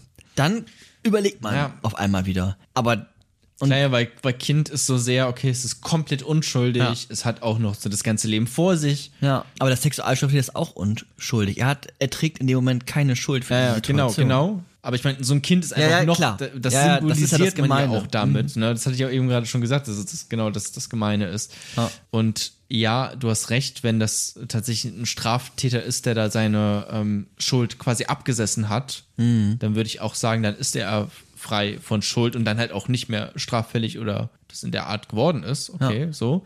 Ja. Ähm, deswegen ist, ist das quasi eigentlich egal. Genau. Könnte man jetzt. Aber ja, es ist, es ist ja trotzdem noch, also ja, da, ich würde länger überlegen. Aber ich würde vielleicht zu einem ähnlichen Entschluss kommen, weil man ja auch diese Person retten will und man könnte sie retten, indem man die andere Person foltert. Ja. Gleichzeitig ist es da jetzt auch noch so, der Sexualstraftäter wurde ja verurteilt, also er ist ein Sexualstraftäter. Der Verbrecher, ich habe immer den Begriff Verbrecher verwendet, der ist ja gar nicht verurteilt. Ist ja Unschulds. Eigentlich ist er Unschuldsvermutung. Verbrecher kann es der erst sein und kann es ja, ne? Das heißt, der hat gar keine, gar keinen Prozess gehabt. Aber Und da habe ich dich gefragt, ob ich mir sehr, sehr sicher bin, dass diese genau. Person das ja, ist. aber ich meinte nur, das ist nochmal das, was du vorhin mit den Terroristen gesagt hast, weil die hatten auch keinen Prozess. Die standen auch nicht vor Gericht und konnten sich verteidigen, konnten einen, einen Anwalt haben, Ja. konnten jemanden haben, der sich für die Rechte ähm, der Person einsetzt. Und jetzt ist es ja so, bei der Folter könnte, könnte man jetzt weiter überlegen, angenommen, du wärst für ein Foltergebot, dann könnte man dich ja weiter fragen, okay, Folter nur bei Entführung oder auch bei Erpressung einer Bank? Ne, Mhm. Kann ja auch total viel Schaden haben. Also wann, wann genau foltern wir? Jetzt müssten wir alles genau klären. Wie foltern wir? Nur Waterboarding, wie Mhm. vielleicht in Amerika offiziell nur war. Erweiterte Verhörmethoden hieß das, glaube ich. Waterboarding klingt ja ganz Klingt nach einer Freizeitbeschäftigung. Klingt ganz entspannt, ne? Es ist halt äh, die bis zur Todesangst bringen einer Person äh, vor Erstickung. Mhm. Es ist nicht nur ein bisschen Wasser ins Gesicht, du erstickst quasi und kurz vorher hört es auf. Es ist also es ist unfassbar wahrscheinlich. Mhm. Und äh, danach wird der wird die Person auch äh, nicht nur eine posttraumatische Belastungsstörung haben, so gefühlt, übertrieben jetzt gesagt. Ne, also welche Foltermethoden machst du? Machst du ne, Fingernägel abschneiden, irgendwie Naja. die Person schön strecken Ich oder kann's auch Mir, ich kann es mir vorstellen. wie lange folter ich? Wann höre ich auf? Das sind ja alles Fragen, die geklärt werden müssten. Als letzten Punkt, und das hatte ich vorhin auch schon mal, und das ist, also mein Hauptargument gegen das Foltern ist immer der, der Selbstzweck und die, die, die Formel, die dahinter steckt, besonders weil es ein staatliches Organ ist. Aber du steckst auch Leute ins Gefängnis und da würdest du jetzt auch nicht sagen, das mache ich nicht. Und da verzweckst du die Menschen auch. Da Nein. beraub, warum nicht? Doch, du beraubst sie ja ihrer Freiheit Zum Zweck, sie wieder Ja. einzugliedern in Deutschland. zu ihrem Zweck, na gut, aber man Und- könnte auch sagen, zum Zweck, dass andere Leute nicht Ich erhalte, ermordet werden. Und ich erhalte deren Menschenwürde. Deswegen sind unsere Gefängnisse auch keine schwarzen Löcher mit Ratten. ja, aber du beraubst sie der Freiheit. Genau, aber Freiheitsberaubung ist ein anderer Wert. Aber ist es nicht auch fair? Es ist nicht Menschenwürde, es ist nicht der, der, der Wert der Menschen. Dann muss man wieder gucken, welche, welche Werte treten da gegeneinander an in diesem Kampf. Ne? Ist Ja, dann gut, okay, es ist vielleicht noch nicht ganz verzwecken, ne? wenn man die jetzt nur einsperrt. Aber, na gut, aber könntest du ja auch sagen, bei der Folter, also warum wird er da verzweckt? Kannst du es nochmal sagen? naja, weil der Zweck, weil du ihn seine eigene Menschlichkeit beraubst, in dem Sinne, dass du ihn ja unfassbare Qualen zufügst, Damit, um mit dem Zweck, der außen liegt, um eine andere Person zu retten. aber könnte man das beim Gefängnis nicht auch sagen, dass du der Person äh, nicht unfassbare Qualen, aber dafür die Freiheit, die ja auch wichtig ist, Ja, aber, vielleicht genauso wichtig wie keine Schmerzen zu haben. ja, aber auch nicht die komplette Handlungsfreiheit. Also die Person kann ja immer noch da leben. Ja, gut, es kannst ist du ja, aber Qualen ja theoretisch auch, auch sagen, na gut, es ist halt nur ein bisschen Folter. Es ist ja nicht, ich bringe sie ja nicht um. Ne? Also ich meine, das könnte man ja auch da noch sagen. Und dann verzweckst du sie auch, also auch ja mit dem Zweck, dass sie nicht nochmal jetzt gerade die, diese Bevölkerung, unsere Bevölkerung irgendwie äh, weiter klaut oder mordet oder was auch immer. Also das ist ja auch für diesen Zweck. Ja, der, der Zweck ist auch dafür da, um dann natürlich andere Leben zu schützen. Hm. So, der, der Zweck ist auf jeden Fall gegeben, aber der, die Menschenwürde, also der Selbstzweck innerhalb des dann Verurteilten, was ja auch total wichtig ist in diesem, dieser Argumentation, ist ja unter, ist ja unter sehr starken Kriterien und Hm. Also es ist Bedingungen. noch gegeben, meinst du einfach, Ja. dass, es da, dass es da noch eine Menschenwürde gibt. Ja, Und das würdest du sagen, gibt es bei der Folter einfach nicht mehr. Nee. Weil es einfach zu krass ist. Ja, und weil die Folter, wann hört sie denn auf, ne? Die endet im Zweifel bis, bis zum Tode. Oder bis. Ja, ja, ich habe mich nur gefragt, okay, warum, also wo ist quasi die Linie, wo wir sagen würden, okay, das ist jetzt Verzweckung. Mhm. Ne? Ist es halt schon bei Einsperren oder ist es wirklich erst bei Waterboarding? ja, ja. Ne, das, da könnte man ja drüber nachdenken einfach. Ja, das, das stimmt. Das ist manchmal vielleicht auch gar nicht so einfach herauszudefinieren. Ja. Was bei dem Folter, glaube ich, auch noch ganz entscheidend ist, das hatten wir ganz am Anfang, das wäre das für mich starke zweite Argument. Ein empirisches, dass äh, im Zweifel jeder dir alles sagt, wenn du ihn folterst. Und das Foltern ja, empirisch nicht so, so belegt ist, dass das ungefähr äh, immer einfach hilft. Also man musste herausfinden, wen du folterst. Du hast in der Regel nicht innerhalb eines Gedankenexperimentes dich bewegt und weißt, dass er der Täter ist. Du weißt auch, kennst die Wirksamkeit von Folter gar nicht so stark. Und deswegen würde ich es vermutlich auch nicht in ein Gesetz reinfließen lassen, weil das ist ja dann immer, weiß nicht, das sind dann ein paar Absätze oder so, die das definieren, wann und wie und wo man das darf. Und dann kann es halt immer schnell zu solchen Situationen, was du jetzt gerade eben meintest, okay, ist das jetzt wirklich wichtig genug oder äh, stellt sich das dann am Ende heraus, dass man da vielleicht gar nicht äh, hätte foltern müssen? Der Polizist konnte dann immer sagen, nee, aber es gibt hier dieses Gesetz und das, ich bin dazu befähigt. So, aber wenn man das jetzt nicht macht, könnte man immer noch im Nachhinein, auch wenn ein Polizist das dann mal macht, sagen, okay, wir gucken uns jetzt nochmal ganz genau diesen Einzelfall an und schauen da nochmal ethisch drauf, welche, was er hier tatsächlich von sich aus abgewogen hat und ob das etwas hat, wovor wir die Gesellschaft schützen müssen, dass diese Person jetzt in ein Gefängnis kommen muss, Ja. beispielsweise. Ne? Das ist ja auch einfach so. Genau. Vermutlich nicht. Vermutlich hat sie ja mit, mit ehrenvollen Intentionen gehandelt, dieser Polizist. Gab es nicht da mal, ach, wer hat denn das gesagt? Ich weiß nicht, da, ich glaube, dieses Das ist, glaube ich, auch wichtig. moralische dass- Dilemma wurde Ja. mal irgendein Politiker, ich weiß nicht, Schäuble oder so, gesagt und der meinte irgendwie, ja, er hätte das, das Flugzeug abgeschossen, um irgendwie ein anderes äh, zu äh, um, um die Leute im Stadion, wo dieses Flugzeug gerade reinfliegen würde, äh, zu retten. Ja, das machen wir. Auch, auch wenn er dafür, auch wenn es eigentlich verboten ist. Hm. Weil der Staat das eben nicht darf, weil er nicht seine eigene Bevölkerung abknallen darf. Ja. So. Ja, und ich glaube, dass das also intuitiv total sinnvoll ist. Genau, Ich als Einzelperson, aber du. Ja, und ich, ich könnte mir dann aber auch vorstellen, dass dann Gerichte sich diesen Einzelfall nochmal angucken und das dann nochmal in diesen, nur in diesem Einzelfall neu bewerten. Aber das, was weiß ich. Ja. Was weiß ich. Ich würde sagen, solange du als, als Staatsorgan und als Staat dann, als Repräsentant des Staates agierst, wirst du im Zweifel eingesperrt und ja, darüber könnte Ja. man jetzt noch ganz lange reden, Ja, ja. auch über den Heldbegriff, was äh, dann auch mal ganz interessant ist. Also bin ich denn ein Held oder bin ich kein Held, wenn Mhm. ich das tue? Bei dem als, als letzten Punkt, ach so, was ich noch sagen wollte, bei dem, wenn du ins Gefängnis eingesperrt bist oder nicht, ich glaube, bei dem Selbstzweck ist auch immer noch wichtig, dass du Menschenleben nicht miteinander abwägst. Das eine Menschenleben ist nicht mehr wert als das andere. Und wenn du jemanden einsperrst, dann wägst du das Leben nicht untereinander ab, sondern äh, du, du gibst denen ja auch einen Raum, um wieder in die Gesellschaft eingliedern zu können. Du, du, ähm, du tötest diese Person nicht. Du, du schaffst eine Atmosphäre, die ihnen auch innerhalb dessen eine Form von Leben und Handeln ermöglicht, ne? Also sowas wie, okay, die können irgendwie Sport machen, die können Fernsehen gucken, etc. Das gehört ja alles dazu. Und sonst begibt man sich irgendwann in so einen Raum, wo man sagt, okay, da ist die Menschenwürde verletzt, da sind die Menschenrechtskonventionen verletzt, da haben wir ja genügend Gefängnisse. Und dann ist Gefängnis auch nicht mehr menschenwürdeträchtig. Ne? Oder wenn du nach Amerika, Amerika manche Staaten guckst, wo noch die Todesstrafe erlaubt ist, nach dem Gefängnisaufenthalt. Ja. Konklusion, Schlussfolgerung, Foltern eher nicht. Kann man aber verstehen, wenn man als persönliche oder als Einzelperson da irgendwie sein Kind retten will, kann ich das verstehen.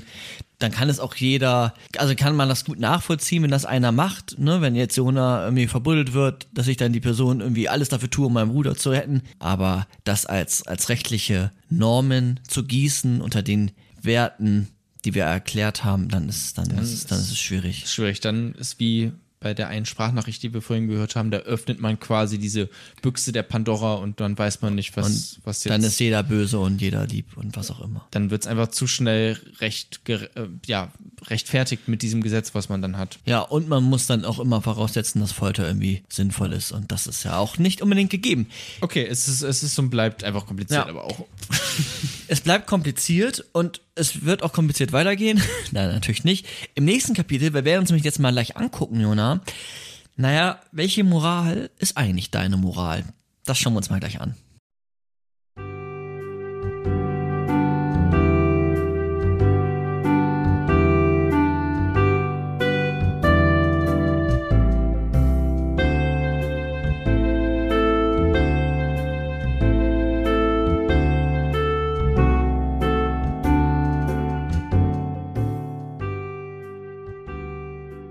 Kapitel 3 Welche Moral ist meine Moral? Du hast ja gerade das Kapitel vorgelesen und dich gefragt, welche Moral meine Moral ist. Oder welche Moral deine Moral ist. Jetzt ist es ja oft in den Folgen bisher so gewesen, dass ich am Anfang dir ein paar Fragen stelle. Ja. Und das tun wir mal wieder jetzt zurück. Jona, welche Moralen kennst du denn so? Was ist denn deine Moral? Oder sag erstmal, was du kennst. Deskriptiv. Deskriptive Soll ich Ethik. jetzt alle Gesetze auf. Äh, Nö, nö, so Moraltheorien, die großen. Welche kennst du von den großen? Muss ja gar nicht erklären, aber welche kennst du so? Ich kenne Kant, den kategorischen Imperativ. Vernunftethik. Ja? Okay, kann sein, ja. Äh, die, die goldene Regel. So, so Christentum. bisschen wie, aber ja. wie ja. ähnlich wie, wie Ja. Kant, nur ein bisschen abgeschwächt hat seine Schwächen. Nicht äh, zu 100% zu empfehlen. Den Utilitarismus, der wurde vorhin schon kurz erwähnt in einer Sprachnachricht, die wir ja gehört haben. Ja. Das waren ja schon mal die zwei wichtigsten. Das sind die zwei großen, die ich vermutlich auch sogar im Studium äh, gelernt habe. gibt noch eine ja um dritte- Medienethik. Es gibt eine dritte, die eigentlich auch noch recht groß und wichtig ist, die aber viele oft vergessen. Weißt du, welche das sein könnte? Nee, sag mal. Vertragstheorien. Vertragstheorien sind nicht zu unterschätzen, sind unfassbar und unglaublich Und die wichtig. haben auch eine, ist auch eine Ethik oder? Genau, das ist auch eine Konzeption, die, da begründen sich ja die Prinzipien anders. Also bei der Vernunftethik durch die Vernunft, gehen wir gleich nochmal drauf ein, beim Utilitarismus durch die Konsequenzen einer Handlung und beim Vertrag, bei der Vertragstheorie über die Vereinbarung der Vertragsteilnehmenden. Ja. Das sind ja unterschiedliche Begründungswege, um Normen und Werte zu begründen. Und die gehen wir jetzt durch. Ja, und die gehen wir so ein bisschen durch, weil man die immer wieder findet, wenn man, oder man kann sich immer wieder denen zuordnen, wenn man sich in einem Dilemma befindet.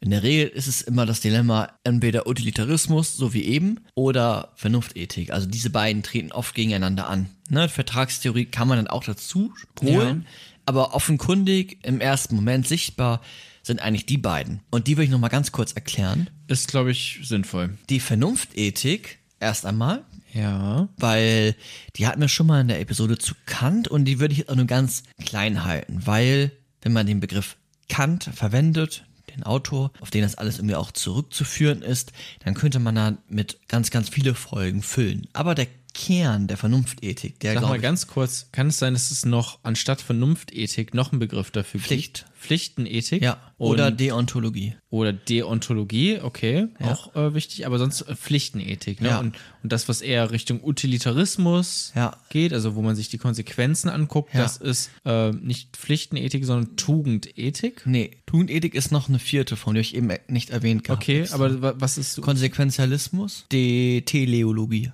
ja, gibt es da nicht auch noch sowas wie Pflichtenethik gegenüber? Konsequenzialismus oder Teleologie. Also man sagt in der Regel, wenn man irgendwie schlau klingen will, Deontologie versus Teleologie. Die anderen sagen in der Regel vielleicht Pflichtenethik gegen Utilitarismus oder Pflichtenethik versus Konsequenzialismus und Jona glaubt mir nicht und fängt an zu googeln. Stimmt, das hatten wir noch nie, dass ich jetzt einfach so, ah nee, das kann nicht sein. ja. Nee, ich habe ich hab einfach nur gerade irgendwas in meinem Kopf vom Studium, wo wir immer gesagt haben, Pflichtenethik gegenüber, und ich glaube, das war Tugendethik, aber ich, Ja, Tugendethik ist aber was anderes. Tugendethik geht dann zurück auf Aristoteles. Das ist dann, in der Regel hat es dann etwas mit dem individuellen Leben zu tun. Das ist diese Individualethik, die wir vorhin hatten. Man kann die auch kombinieren mit anderen Ethiken, aber das ist dann jetzt nicht die, die wir eben, das ist nicht der Utilitarismus. Ja, okay. Ja, hier steht auch nur deontologische Ethik oder ähm, Teleologische. teleologische Ja. Ethik. Na gut, egal. Die Vernunftethik jetzt ganz, ganz kurz, und das hatten wir ja auch schon mal, bei der Vernunftethik geht es ja um die Vernunft. Hm? Okay, hm? schwieriger Begriff. Es geht um die Absicht. Das ist entscheidend. Bei der Vernunft oder bei der Pflichtenethik geht es innerhalb der, das sind dann allgemeine Prinzipien, die da aufgestellt werden. Und da ist die Absicht oder auch der gute Wille, aber dann bleiben wir mal bei der Absicht, die Absicht entscheidend und nicht die Konsequenz einer Handlung, sondern die Absicht einer Handlung. Also es, es wird gar nicht die Handlung bewertet, sondern es wird die allgemeine Regel bewertet. Und die allgemeine Regel, da ist dann die bekannteste der kategorische Imperativ, dass man nur noch derjenigen Maxime handeln soll, die jederzeit zugleich ein allgemeines Gesetz wäre. Das hatten wir auch schon mal in der Kant-Episode, wenn ihr das genauer verstehen wollt. Ähm, da ist es aber so, dass bei der Vernunftethik diese Prinzipien, die da aufgestellt werden, das ist wie so eine Schablone, die du dann anbringen kannst, wie die Menschenwürde, die wir eben hatten, die ist daraus abzuleiten. Na, dann gucken wir bei haben wir eine Situation, Verbrecher foltern oder nicht foltern, holen wir die Vernunftethik dazu oder die Pflichtenethik, holen wir Kant dazu. Und es ist egal, ob welche Konsequenzen daraus folgen, sondern wir dürfen die Person nicht foltern. Weil, und dann wir aus dem Foltern kein allgemeines Gesetz formulieren könnten und deswegen ähm, es nicht in den kategorischen Imperativ passt. Aber in den kategorischen Imperativ passt die Menschenwürde, weil die Menschenwürde etwas ist, was jeder Mensch jederzeit zugleich für sich beanspruchen möchte und muss. Sonst kann er ja gar nicht leben. Aber Vernunft, also wir reden gerade über Vernunftethik ja eigentlich, ne? Aber Vernunftethik an sich ist noch nicht direkt kategorischer Imperativ. Doch. Also die, der ist auf jeden Fall da mm, super zentral. Es geht bei der Vernunftethik um allgemeine Prinzipien, die aus der Vernunft, aus, ja, man kann jetzt auch Verstand sagen, es wird dem nicht ganz gerecht, aber bleiben wir da mal bei, aus dir selbst heraus erstellt, generiert werden. Allgemeine Prinzipien. Dafür musst du nicht notwendigerweise die Konsequenzen einer Handlung wissen, sondern es geht um allgemeine Allgemein Dinge, die man laut diesem kategorischen Imperativ nämlich in ein Gesetz gießen, gießen könnte. kann. Genau, also sowas wie ähm, Berufsfreiheit, wie das Wahlrecht, wie Freiheitsrechte, wie Grundrechte, wie Menschenwürde, wie ähm, Eigentumsrechte, ähm, Tötungsverbot. Das sind allgemeine Prinzipien. Da ist dann die Konsequenz einer Handlung irrelevant. Wir haben ein Tötungsverbot, nehmen wir mal an, oder ein Verbot des Mordens, nehmen wir mal konkreter, ne, dann haben wir bei der Vernunftethik das so, wir dürfen bei der Vernunftethik das, das Flugzeug äh, nicht abschießen, weil, wir Weil da ein allgemeines Prinzip haben, so. Und bei den Konsequenzialisten ist es dann so, es ist erstmal egal, wir müssen uns das genau angucken und dann schauen wir uns die Konsequenzen an und dann entscheiden wir. Und bei der Vernunftethik werden gar nicht die Konsequenzen betrachtet, sondern es wurde sich schon vorher entschieden und die Absicht ist zentral. Das hatten wir ja schon mal so ein bisschen und da wurde es dann ja auch komplizierter und dann, da sind auch vielleicht dann Schwächen aufgetaucht bei dem Verbot zur Lüge. Na, also nach Kant äh, kann es kein Gebot der Lüge geben, weil sonst könnte man ja sich nicht sicher sein, dass man überhaupt noch miteinander sich unterhalten könnte, weil jeder jederzeit zugleich lügen könnte. Deswegen sollen wir nicht lügen, das ist ein allgemeines Prinzip. Wird dann schwieriger, wenn es manchmal vielleicht auch gute Gründe gibt zu lügen. Ne, da kann man sich jetzt nochmal die Lügefolge reingucken und reinhören, die wir gemacht haben. Da haben wir dann auch herausgefunden, dass es manchmal vielleicht gute Gründe gibt zu lügen. Stimmt, wir haben eine ganze Folge über das Lügen gemacht, auch irgendwie Ja. ein sehr spezielles Thema. Ja. Aber auch sehr interessant. Das heißt also, Ver- Vernunftethik auf der einen Seite, Allgemeine ich habe Prinzipien. ein, ein allgemeines Prinzip, Ja. ich handle nur nach derlei Maxim, von denen ich wollen kann, dass sie gleich zugleich ein allgemeines Gesetz werden könnten. Also nach den, diesen Maxim, was ist eine Maxime? Äh, eine Handlungsanweisung. Handlungsanweisung, ja. Ja, und kategorisch ist das jederzeit zugleich, also ein allgemeines Prinzip dann. ist. Okay, also, also dieses allgemeine Pflicht. Prinzip steht da äh, im Mittelpunkt, was sich aus, aus so vernünftigen Gedanken ableitet, ne? Vernunftethik, Ja. ähm, gegenüber den Utilitarismus. Genau, und der Utilitarismus jetzt, da geht es ganz einfach gesagt um die Maximierung von Glück und die Minimierung von Leid. Und man schaut sich, und das ist entscheidend, man schaut sich immer die Konsequenzen an. Ne, man schaut sich wirklich immer die, die, die Konsequenzen an und man probiert das unparteilich. Man hat so einen unparteilichen Beobachter. Ne? Also man ist, ja, man versucht diese, die Möglichkeiten der Handlungen, die Konsequenzen der Handlungen dann abzuwägen miteinander auf so einer Waagschale und das am besten bestmöglich unparteilich. Muss man gucken, wie man das irgendwie regelt, aber das ist die Idee vom Utilitarismus. Jetzt kann man den Utilitarismus auch als so einen Handlungsutilitarismus verstehen. Also wir gucken uns jede einzelne Handlung an. Man kann den Utilitarismus aber auch so ein bisschen kombinieren mit der Vernunftethik. Dann hätte man einen Regelutilitarismus. Da versucht man all verschiedenste allgemeine Regeln zu formulieren, die aber immer auf das größtmögliche Nutzen aus sind. Also schon auf die Konsequenzen, aber wir haben dann irgendwie Situationen und dann versucht man dafür eine, eine, eine Regel zu formulieren. Also wenn äh, man darf immer Menschen töten, wenn dadurch drei Menschen gerettet werden, wäre dann irgendwie eine Regel, keine Ahnung. Und ähm, Das wäre beim Handlung, Handlungsutilitarismus würde jede einzelne Situation geprüft werden und beim Regelutilitarismus hätten wir dann die Regeln. Dadurch wäre es dann vielleicht schon ein bisschen einfacher. Also es geht um, um die Maximierung von, von Glück, die Maximierung ähm, ja, von, von Lust, von Glück. Und ja, die Gefahr ist natürlich immer bei so einem Utilitarismus, kann man auch sagen, dass es ähm, ja so einen quantitativen Aspekt hat. Ne? Also der, der, diese Vernunftethik hat eher so einen qualitativen. Ne? Das ist, das Ja, ist, aber äh, Ja. wollen wir vielleicht noch einmal ganz kurz das irgendwie an diesen, wir hatten ja vorhin das Folterbeispiel. Wir können das- anwenden oder? Ich hätte jetzt äh, gleich ein Beispiel, wo ich das anwende. okay, weil dann, ich glaube, wird es, glaube ich, einfach nochmal klarer. Ja, Ähm, in so einem Beispiel dann auch ja. nochmal. Also wir werden das gleich nochmal anwenden und dann werden wir ja auch gucken, welche Ethik deine Ethik oder Moral ist. Moral ist besser. Also Vernunftethik Oder- Han- Handlungsutilitarismus oder Regelutilitarismus. Ja, wir haben einen speziellen Utilitarismus und Vernunftethik, das ist, glaube ich, entscheidend. Also Handlungs- und Regelutilitarismus sind kleinere Unterscheidungen.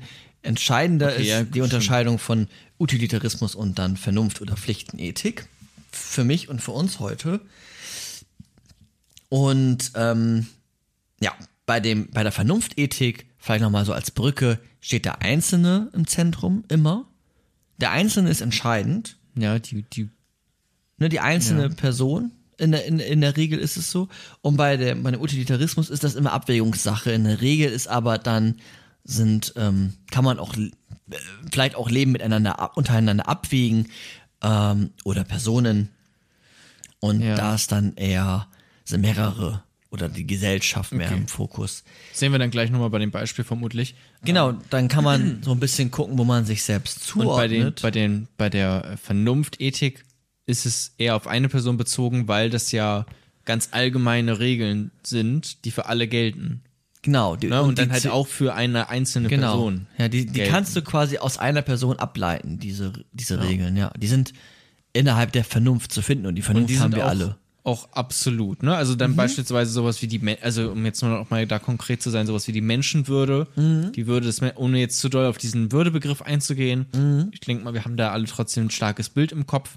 Die Würde des Menschen ist unantastbar. Das ist quasi so ein allgemeines Gesetz ja auch, ein allgemeines Prinzip, äh, was gilt, eine allgemeine Maxime so und die gilt dann für jeden Einzelnen auch und die kann man nicht einfach, also die ist absolut, die kann ich jetzt nicht einer Person absprechen, um zehn andere Menschenwürden quasi zu retten. Laut diesen Ja, absolut. Okay. Ja, richtig. Kom Komplett richtig. Und als dritte nochmal, um die nochmal kurz reinzuwerfen, weil die sonst immer verloren geht und wir die aber auch noch in weiteren Folgen brauchen, ist die Vertragstheorie. Das hatten wir ja letztes Mal schon nochmal ganz kurz gesagt. Da, da wird davon ausgegangen, ähm, dass, dass Menschen grundsätzlich aufeinander angewiesen sind, dass Menschen Kooperation brauchen und dass Menschen letztendlich rationale Egoisten sind, also auf, auf sich erstmal achten, auf, auf, auf so eine kluge Nutzenoptimierung ihrer selbst auch und dass Normen so formuliert werden in einem Ergebnis einer vertraglichen Übereinkunft. Also wir einigen uns auf gewisse Werte und Normen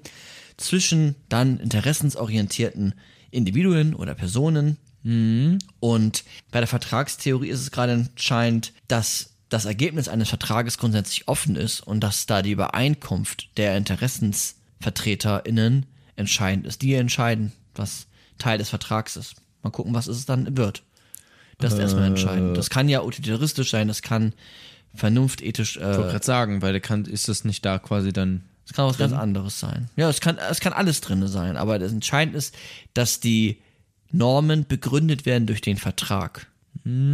Okay, also der Fokus ist auf einem Vertrag. Richtig. Gesetz und dieser Vertrag ist dann auch das, was quasi gilt für alle. Genau, ja. Okay, na gut, aber wirklich äh, für mich, glaube ich, am interessantesten ist jetzt erstmal dieses Wechselspiel zwischen, oder vielleicht auch am, einleuchtesten, Ja. äh, zwischen Vernunft, Ethik und den Utilitarismus, also dass man sich die Konsequenzen anguckt und nicht allgemeine Prinzipien verfolgt, Ja. wie bei der Vernunftethik. Genau, und wir hatten das ja eben schon, ne? Mit den, den Abwägen von, von Werten. Immer wieder gucken, wo befinden uns gerade, Werte oder Normen.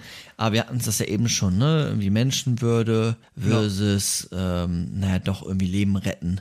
Aber jetzt gibt es nochmal ein Beispiel, meinst Genau, du? wir haben das mit dem Zug, mit der Straßenbahn, ne? Also eine Straßenbahn, ähm, oder stell dir vor, du bedienst ein, ein Stellwerk einer Straßenbahn, irgendwie Tag für Tag, Und aber heute kommt ein Zug auf dich zu und es, es ist ersichtlich, dass der Wagenführer nicht mehr bremsen kann von dem Zug oder die Wagenführerin und der Zug rollt auf fünf Gleisarbeiter zu und die bekommen das nicht mit. Und nur du bist an, die, an der Position, den Zug jetzt umzugleisen. Ja, dann mach ich das Wenn du dies jedoch tust, Oh oh.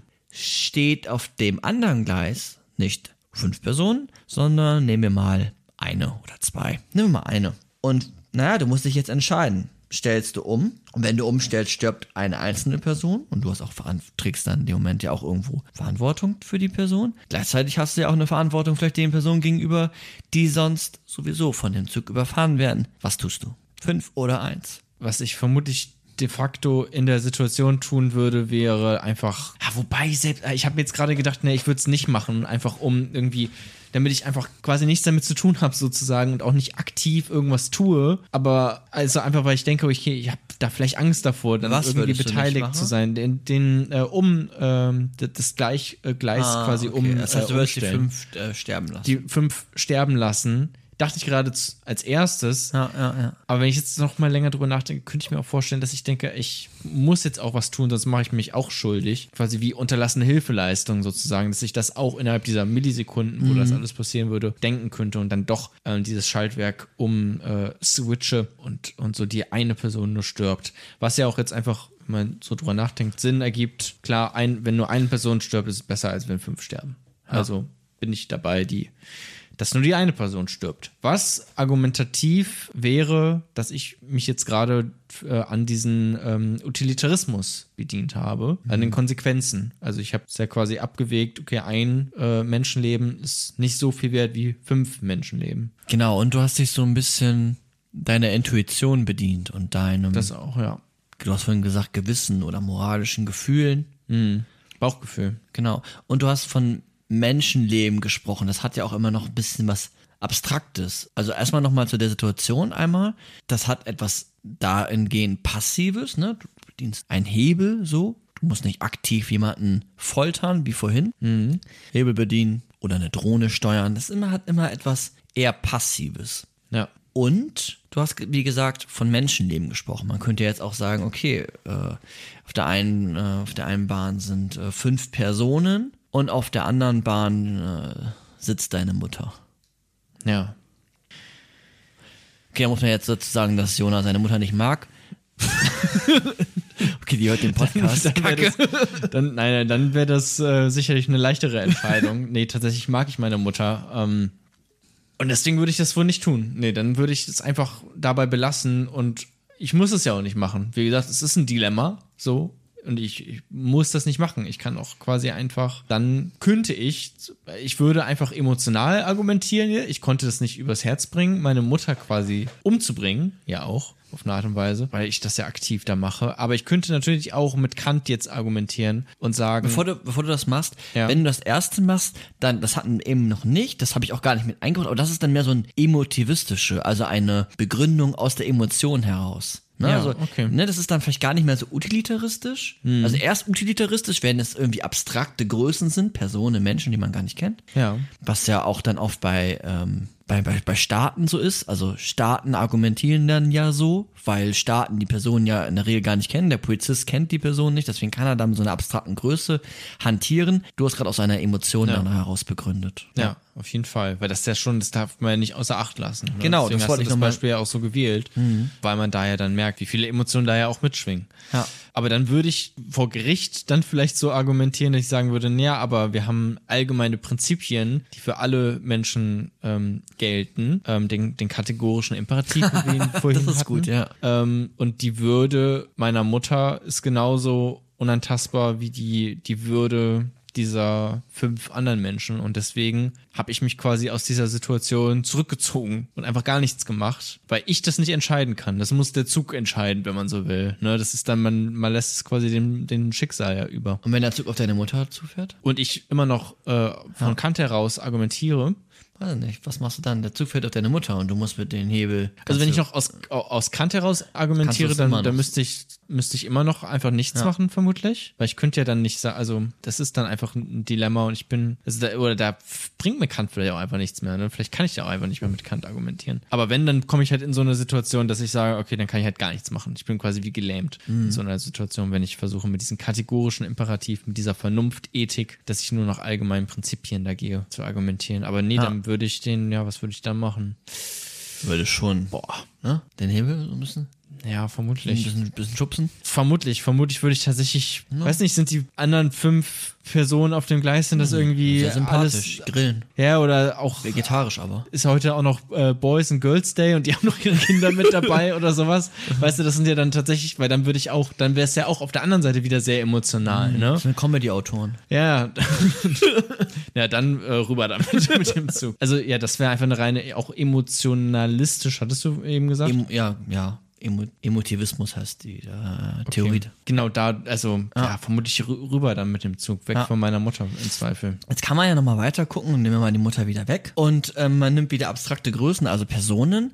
Ja. Jetzt geht das Beispiel ja nochmal weiter, du kennst das ja auch, dass es da nicht mehr so ist, dass du in der Rolle bist, einen Hebel zu bedienen, also eine eher passive Situation, dass der, sondern dass der Zug auf die fünf Personen zurollt und du den Zug nur aufhalten kannst, wenn du eine andere Person aktiv auf diesen Zug raufwirfst und er dadurch ein Gleis ist ein Gedankenexperiment, von daher funktioniert das dann auch. Ja, genau. Und da ist es dann oft so, dass man dann eher doch Hemmungen hat, nämlich eine Art von Tötungshemmung. Weil man da sehr aktiv dann ist, ne? Man muss den schubsen. Man muss den richtig sympathischen schubsen. Mann mit dem dicken Eis. Ja, genau. Das ist dann tatsächlich so ein bisschen wie das Beispiel, was du vorhin hatten mit den Foltern. Ne? Nur, dass wir halt jetzt nicht jemanden foltern, um an Informationen zu gelangen, um ein Leben zu retten, sondern dass wir jetzt jemanden töten, nicht um an Informationen zu gelangen, aber um etwas in Gang zu setzen, was dann auch wiederum Leben rettet. Ja. Insofern, also da sind wir einfach an der gleichen Stelle, wie wir auch vorhin waren. Ne? Da könnte man jetzt, könnte man beides machen. Man könnte ihn runterschubsen, konsequenzialistisch, utilitaristisch argumentiert, weil ich rette Ja. dadurch ähm, Menschenleben, mehr Menschenleben, quantitativ ja auch. Ne? Also die- Mehr Glück als Ja. Leid.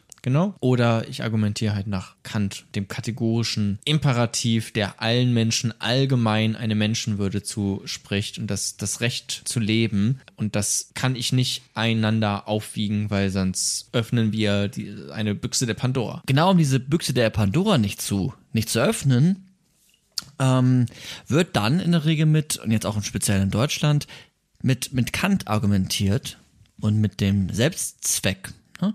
Also wir schießen jetzt das Flugzeug ab oder nicht.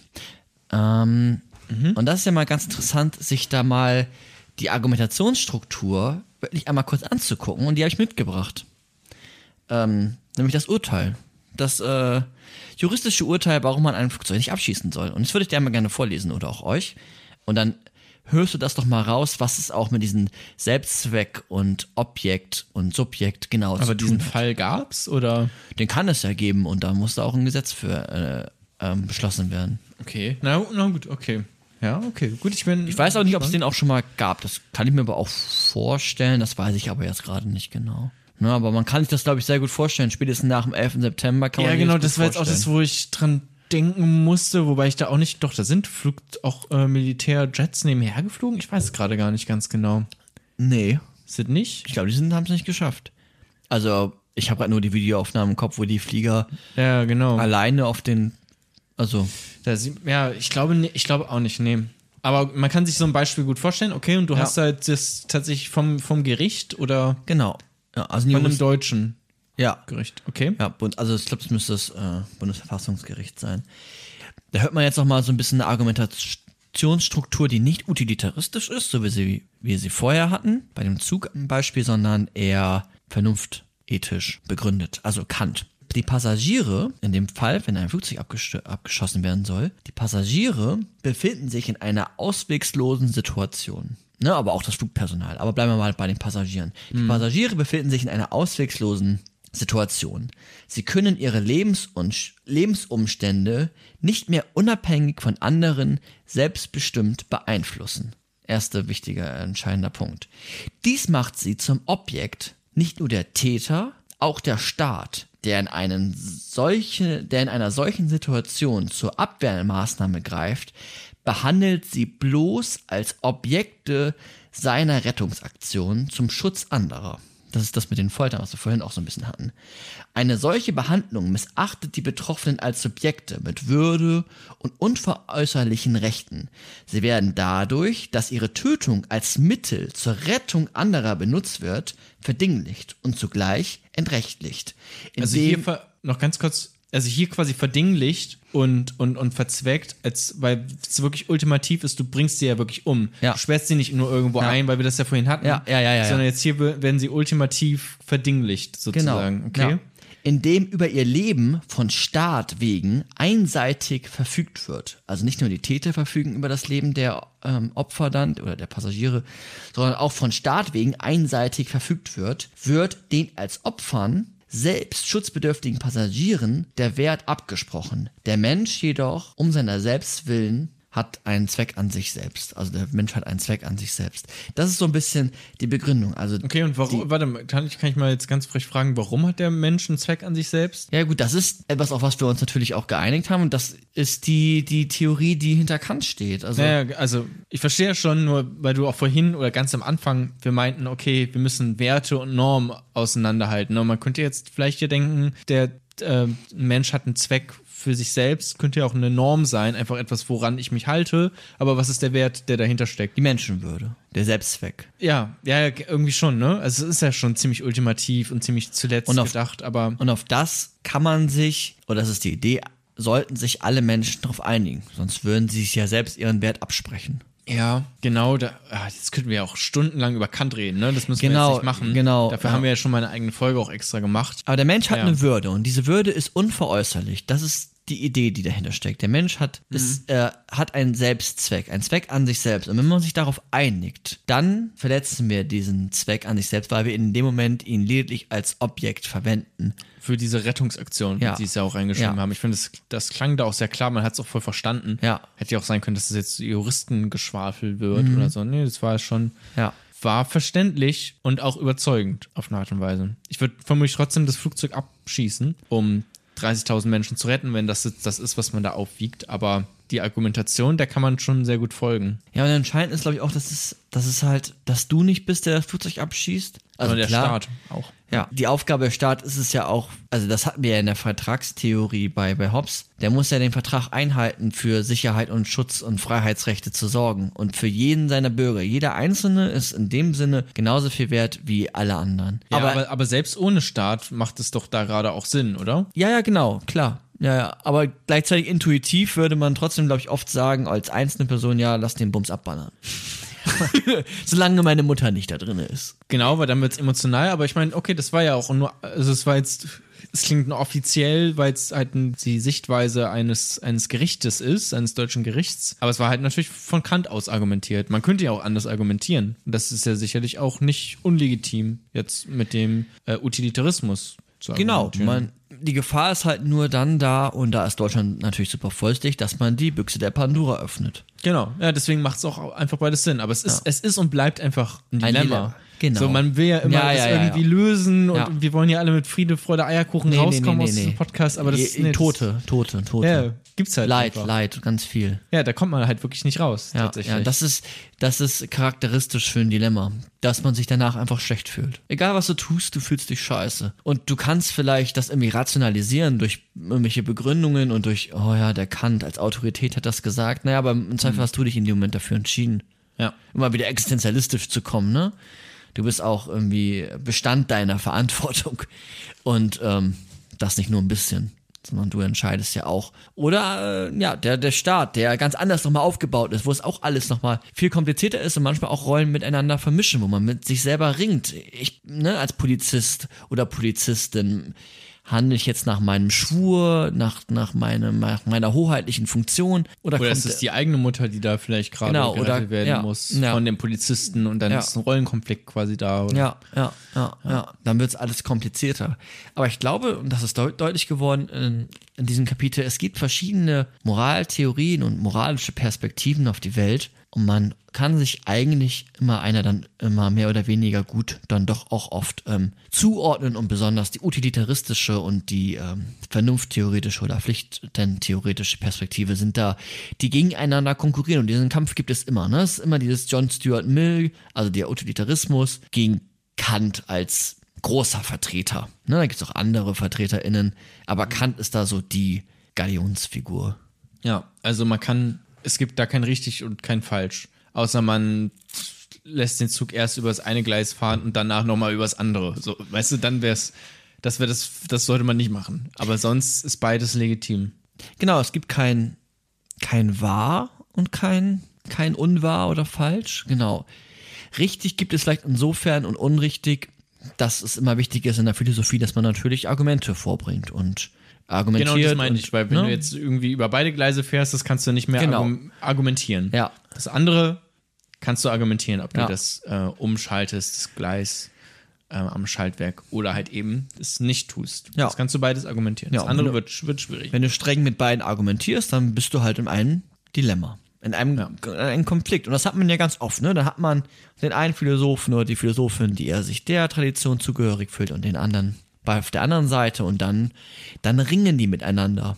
Und manchmal ist es dann vielleicht auch schlau, einen Konsens zu finden. Oder wie auch immer. Ja. Gibt es auch dann wieder Theorien, so Konsenstheorien, Diskursethik, Habermas etc. Ja, aber das war jetzt erstmal, um herauszufinden, welche Moral, welche Ethik deine Ethik ist oder meine Ethik. Und in dem letzten heutigen Kapitel gucken wir uns doch mal an, ob wir uns nicht doch alle umbringen sollten. Dürfen. Dürfen. das ist, glaube ich, tatsächlich ein Wort, was man jetzt nicht verschlucken sollte innerhalb dieses Kontextes. Ja. Ähm, okay, machen wir das.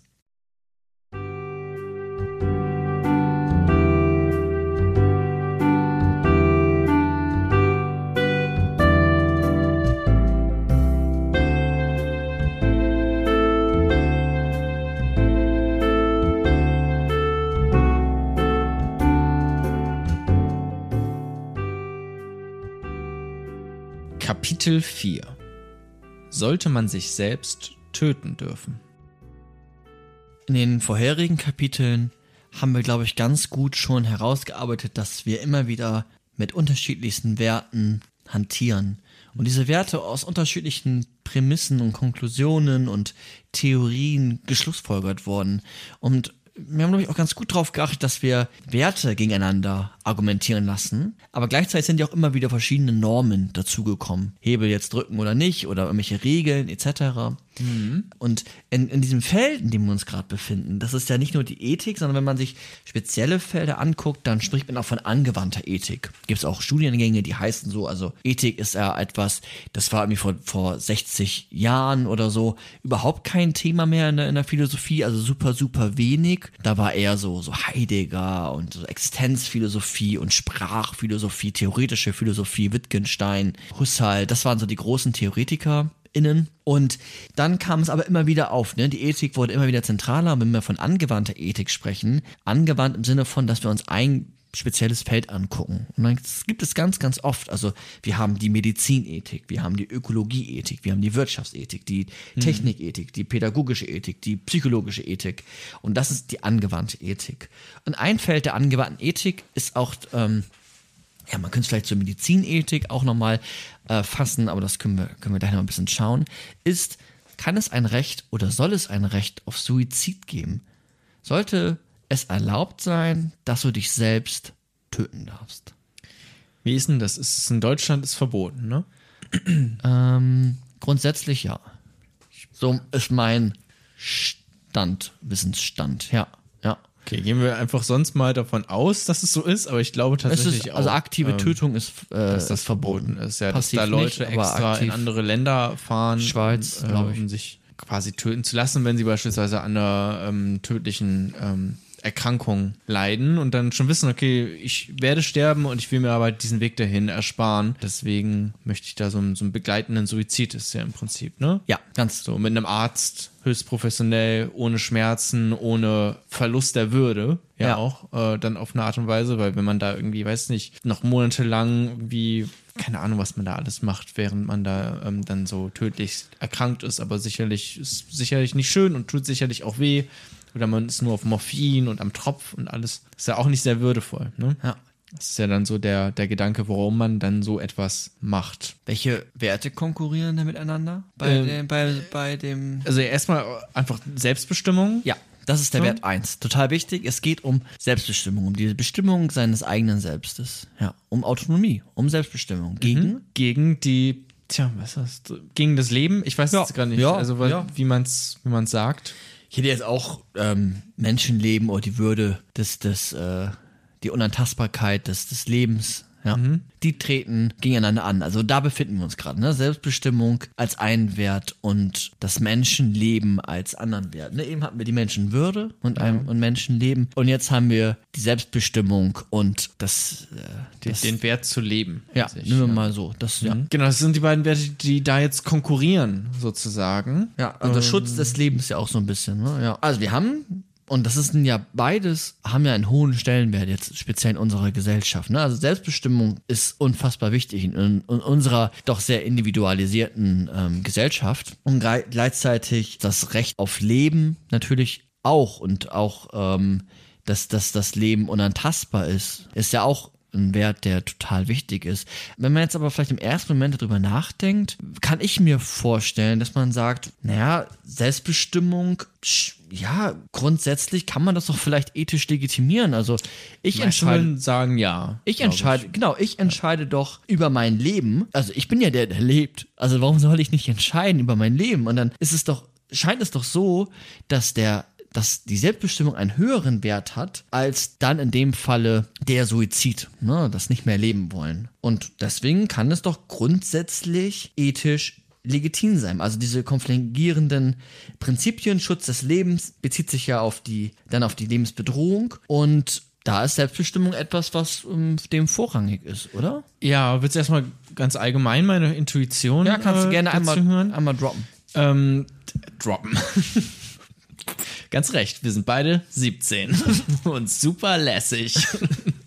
Wenn es tatsächlich, ich habe angefangen mit, ähm, man ist tödlich erkrankt und möchte sich dann das Leben nehmen. Das ist eine andere Situation. Also in der Situation würde ich, so wie viele andere in Deutschland, soweit ich weiß, auch sagen, okay, mach das, aber auch natürlich aus dem Grund, dass man weiß, dass man bald sterben wird. Es ist, es ist nichts mehr Abstraktes, was irgendwie weit in der Zukunft ist, so, sondern du weißt, okay, die Ärzte haben mir noch offiziell, so die Meinung von Experten dann ja auch in diesem Falle, noch drei Monate gegeben. Und diese drei Monate werden die Hölle, sozusagen. Ne? Ja. Da kann ich dann sagen, ist dann legitim, wenn man sich dann das Leben vorher nehmen will. Wenn man sich aber das Leben aus anderen, aus beispielsweise sehr starke Depressionen hat, ne? So, und da ja die Möglichkeit besteht, dass es besser wird, und dann wird es nämlich schon sehr viel schwieriger zu sagen, na gut, äh, Selbstbestimmung, dann nimm dir halt das, das Leben, weil der, der Wert ist höher, dass du dich selber über dein Leben bestimmen kannst, als das Leben an sich, als, als Wert. Das ist schon sehr viel schwieriger. Also da würde ich nämlich dann nicht einfach intuitiv sagen, mach das. Da würde ich sagen, nee, zum Glück hindern wir Leute daran, das zu machen, weil man einfach so ja auch schon komplette, ja, einfach Menschenleben gerettet hat. So, wo es danach dann auch nicht, also wo es danach ja dann auch besser wurde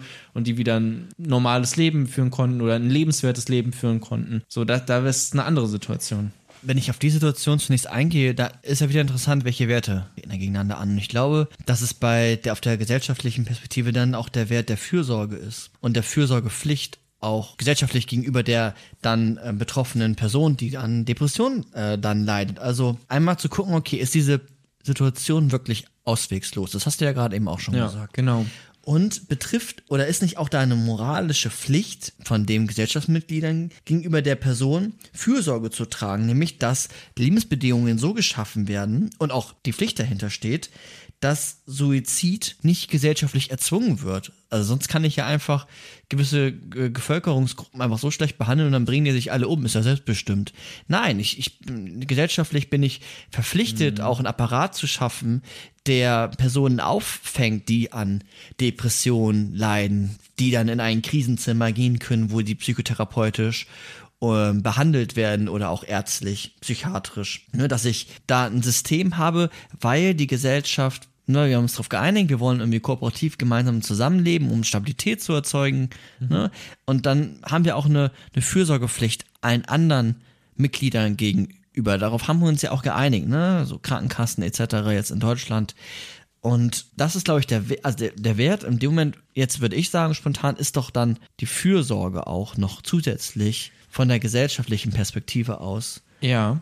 Und die steht dann gegenüber der Selbstbestimmung des Einzelnen darüber. Tut sie? Naja, sonst könntest du sagen, der Depressive dürfte sich töten. Ja, die Frage, die ich mir gerade, also nochmal irgendwie auch ein anderes Beispiel vielleicht. Ich glaube, ich habe das sogar in diesem Podcast schon mal gebracht, weil wir schon mal über Depressionen und über Suizide geredet haben, soweit ich weiß. In irgendeiner Folge. Es war mal so, dass sich irgendein Redakteur beim Spiegel Ach, das, das. Leben äh, selber genommen Ja. hatte. Und dass die, dass die Redakteure im Spiegel dann auf einem Brief geschrieben haben, dass sie das nicht cool fanden, soweit ich mich daran erinnern kann. Also, dass sie quasi gesagt haben, also im Prinzip, das war ein Arschloch-Move, dich selber umzubringen. Und das ist ja auch quasi jetzt die Frage, nicht nur sollte, sollte man das so, äh, ist es, also wie moralisch ist das, ne? Ist es okay, wenn man das macht, oder ist das böse? Und das weiß ich halt nicht auch. Also ist es okay, wenn man sich umbringt, oder ist es nicht okay? Aus dem Individuum heraus, ähm, Also kannst du so jemanden Vorwürfe machen ja auch irgendwie. ja, da, da würde ich sogar sagen, schwierig. Ob du den, also ich würde ist schwierig, weil man ja auch nicht, weil hat die noch, wenn sie tatsächlich unter einer Krankheit, also da muss man jetzt sich auch einfach mit Depression vielleicht auskennen, ne? Ja. Aber wenn sie unter auch einem Krankheitsbild leidet und dann vielleicht auch Dinge nicht mehr richtig einschätzen kann, ne, ihr quasi die, die, die volle äh, Fläche an Informationen, die man eigentlich braucht, fehlt, um diese Situation einzuschätzen, dann kannst du sie ja eigentlich auch nicht zu 100% verantwortlich dann da machen, Genau, was ich da noch vielleicht. Aber vielleicht auch doch. Ich, Das, ja, und das ist auch eine andere Frage. Also die Verantwortungsfrage ist für mich eine andere Frage als die moralische Frage. Also die, die sind nicht notwendig die gleiche. Also bei der Moral geht es ja auch darum, Normen und also Regeln zu formulieren, wie wir gesellschaftlich zusammenleben wollen. Und dann ist die Frage, wollen wir eine Regel haben, die das erlaubt? Die sagt, ja, du darfst dich ähm, äh, töten. Wir helfen dir sogar noch dabei. Oder ist es in dem Moment eine freie Entscheidung des Individuums, sich gegen diese Regel zu stellen? Okay, dann ist es seine Entscheidung. Aber die Gesellschaft ist, hat dann in dem Moment, kann vielleicht versagt sagen, aber die Gesellschaft hat jetzt immer die Aufgabe, sich an die Regeln zu halten, also eigentlich alles dafür zu tun, dass die Regel eingehalten wird, dass er sich nicht tötet. Wenn er sich dann dagegen ja, handelt, dann ist es eine andere, äh, eine andere Fragestellung. Und dann kommt halt die Frage vielleicht der Verantwortung noch dann hinzu. Grundsätzlich würde ich argumentieren und sagen, naja, es kann keine gesellschaftliche Regel geben, wo die Suizid aus Gründen erlaubt, die nicht auswegslos sind. Also es ist ja keine eine, eine, De- eine Depression, also in der Regel psychische Erkrankung sowieso oder Depression, erstmal grundsätzlich so eine Mini-Definition, zufällig bin ich auch Psychotherapeut ähm, angehender und ähm, kenne mich da so ein bisschen aus, also Depression, so die Minimaldefinition, es geht irgendwie darum, okay, du hast ähm, totalen Leidensdruck erst einmal, der ist wichtig, ne? der ist auch länger als zwei, drei Tage, du hast nicht eine Depression, wenn du zwei, drei Tage ist dir schlecht geht, sondern du hast mindestens einen Leidensdruck von zwei Wochen, du nimmst deine Interessen nicht mehr wahr, du bist total antriebslos, du bist ähm, total freudlos, du hast ganz viele Grübeleien, du hast Zukunftsängste, du wertest dich selbst ab. Das sind alles Symptome einer Depression. Und eine Depression ist eine Krankheit. Ja.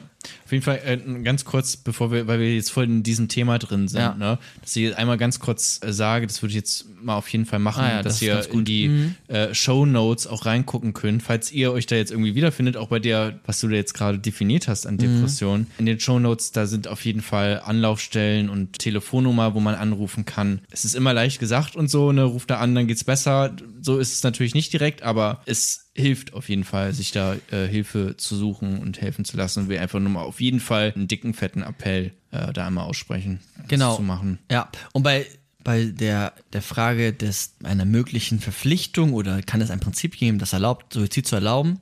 Das erlaubt, Suizid zu erlauben. Ähm, aber Suizid ist ja nicht immer notwendigerweise ähm, aus, äh, aus Depressionen heraus. Aber jetzt waren wir ja gerade bei dem Thema. Ja. Und da würde ich sagen, Depressionen sind, es ist keine terminale Erkrankung. Also terminale Erkrankungen sind von Terminator, die, die, die bringen dich halt um.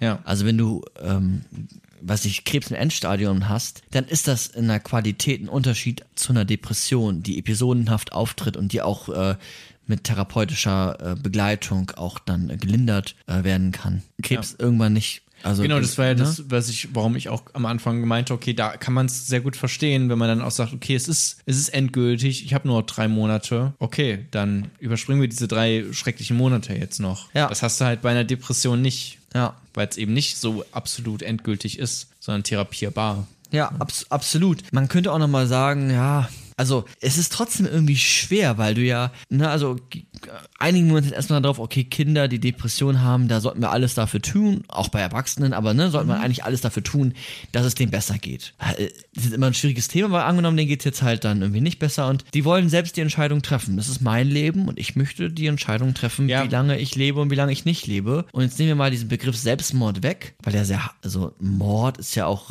immer noch etwas anderes. Das hat ja meist noch einen weiteren Zweck irgendwie. Sondern nehmen wir mal den Begriff irgendwie Freitod oder so. Ja. Willst du irgendwas sagen? Du wirkst richtig niedergestellt. Naja, ich merke halt einfach, es ist halt ein Dilemma. So, Ja. auch halt das. Ja. So, weil natürlich schlägt auch in mir ein starkes, auch äh, liberales Herz, was sagt, ähm, die Menschen haben immer eine eigene Entscheidung, äh, die sie treffen können. Aber das ist halt ein ganz spezieller Fall, wo Leute halt nicht zu 100% immer Herr ihrer eigenen Sinne sind. Oder denken, das ist ja diese Krux an dieser Krankheit, dass man denkt, es wäre auswegslos, auch Ja. oft. Ja. Ne, das ist ja, also das macht es ja so schlimm. Ja. Ähm, dabei ist es halt nicht auswegslos. Und wenn es dann doch irgendwie tatsächlich, auch wenn es da bei diesen Depressionen nicht der Fall ist, wenn es mal dann tatsächlich komplett auswegslos ist, selbst da ist es ja immer noch irgendwie ein Dilemma, weil man diese verschiedenen Werte hat, die man da abwägen muss. Ja. Und weil man sich ja auch nie sicher sein kann. Also Ja. da sind wir jetzt, das sind diese, diese ganzen kleinen Stellschrauben. Ja. Wie bin ich mir dazu 100% sicher, ob das der Täter ist? Bin ich mir zu 100% sicher, ob diese ähm, Situation gerade auswegslos ist? Selbst bei einer Krebserkrankung, wie sicher kann ich mir da sein, dass der Arzt nicht falsch das diagnostiziert hat? So, ne? Also da muss man sich halt auch einfach wirklich sehr sicher sein. Das sind halt so wieder ganz, ganz viele kleine Dinge, die da mit reinspielen. Und ich glaube, dass es, und sonst korrigiert mich, ähm, ihr da draußen, ich glaube, dass es da einfacher ist oder vielleicht auch irgendwie, naja, für mich fällt es dann leichter dort in solchen Situationen, wenn man richtig hinschaut, eher konsequenzialistisch zu argumentieren. Also mir würde, mir würde es schwerfallen, in diesen Momenten kantianisch zu argumentieren. Mir würde nicht mal ein richtig starkes Argument einfallen. Also klar, aber Selbstbestimmung und, und so und würde das Menschen, ja, vielleicht kann man da sich auch was bauen, aber ich bin dann eher dann auch zu gucken, wie, wie sieht genau die Situation gerade aus und welche Konsequenzen könnten, könnten folgen. Ja, aber wir haben, glaube ich, Aber, aber, aber, mach das nochmal. Also, was werden das, was würdest du dann denn sagen zu jemandem, der jetzt beispielsweise depressiv ist und suizidale Gedanken hat? Und wenn man da jetzt, wir reden nicht mit jemandem so, ne? Aber wenn du jetzt mit mir über diese Person redest und du das jetzt konsequenzialistisch, utilitaristisch begründest, was er tun sollte. Also was würdest du denn da sagen? Dass er sich nicht umbringt. Ich will alles, genau, dass er sich, ähm, naja, es geht jetzt nicht darum, das zu erkennen, aber wenn ich jetzt mit dir darüber, der, mit dir darüber sprechen würde, der nicht dann depressiv ist, habe ich das verstanden, ne? Oder bist du jetzt der, der depressiv Nee, nee, ich bin nicht der, De wir reden jetzt über Ja, eine okay. dritte Person, Ja. die, die ist auch komplett abstrakt und, Ja, ne? Ja, dann ist es keine auswegslose Situation. Dann ist es eine verengte Sicht auf die eigene Wirklichkeit gerade. Und dann geht es darum, dass es auch eine gesellschaftliche Pflicht, dass wir die Lebensumstände so gestalten, dass das behandelt wird oder erst gar nicht auftritt. Und da sind wir alle mit in der Verantwortung. Deswegen darf die Person sofort ins Krankenhaus, kriegt da eine, eine Therapie, die gerne mal auch 200.000 Euro oder 300.000 Euro kostet. So ist es. Und dann äh, wird die äh, im besten Falle sich nicht suizidieren und von der Brücke springen. Aber wärst du auch wütend? Also würdest du sagen, das ist moralisch falsch, wenn sie sich suizidiert? Das ist, eine, das ist ja, das ist ja das Spannende. Bei der Moral geht es ja um, um gesellschaftliche Regeln. Und es dürfe nicht die Regel geben für mich, dass es erlaubt wäre. Aber wenn es selbst die Entscheidung trifft, dann hat es die Entscheidung getroffen. Ich würde das nicht anmaßen. Ich persönlich würde vielleicht denken, Aber dann wegen dem Recht auf freie ähm, Handlungs, auf Handlungsfreiheit und, und Selbstbestimmung wegen diesem Ja. Wert. Ja. Würdest du nicht sagen, du hast was falsch gemacht. Aber du würdest es natürlich in diesem Kontext einordnen, dass diese Person natürlich auch äh, Aus ihrer Perspektive könnte ich das verstehen. Korridor, Ja,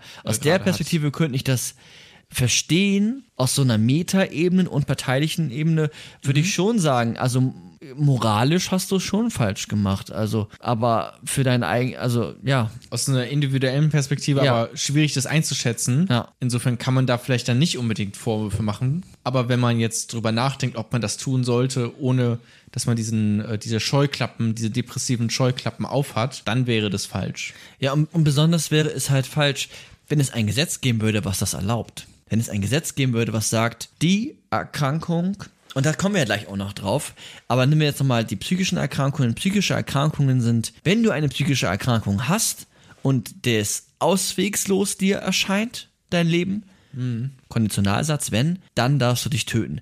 Da- Das, das, das kann kein moralisches Prinzip sein, weil ja dieses, diese Bedingung auch gleichzeitig Bestand der Erkrankung ist und diese Erkrankung ja eine Konstruktion der Wirklichkeit ist von der Einzelnen, die aber ja nicht auswegslos ist, die Situation. Weil wir können ja von außen auf die Person gucken und sagen, nein, dein, also deine, deine Depression, ja, du nimmst die Welt gerade so wahr, aber es gibt auch viele gute Gründe und Okay, aber dann, wenn das ja dann auch ja, ein Konstrukt ist, ein, ein, ein ähm, pathologisches Konstrukt, ein krankhaftes Konstrukt, ja, sozusagen, wie man die Wirklichkeit sieht einfach, Ja. dann ist ja der, der Staat oder wir in der Pflicht, dieser Person zu helfen. Genau, das ist für mich entscheidend. Ja, dieses, dieser Wert der ist- Fürsorge. Kann man dann sagen, dass wenn Leute sich suizidieren, dass der Staat verantwortlich ist dafür?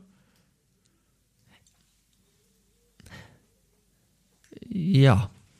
Ja, mitver mitverantwortlich ist immer so ein bisschen sich rausschummeln. Aber dann schon auch, auch weil, weil du vorhin gesagt hast, na gut, dann könnte man ja einfach bestimmte Personengruppen in solche scheiß Lebenssituationen bringen, dass die sich suizidieren. Ja. Und dann ist natürlich der Staat dafür verantwortlich. Aber selbst wenn er das jetzt nicht mit so einem Hintergedanken macht, handelt er dann vielleicht trotzdem so und dann könnte man das schon sagen.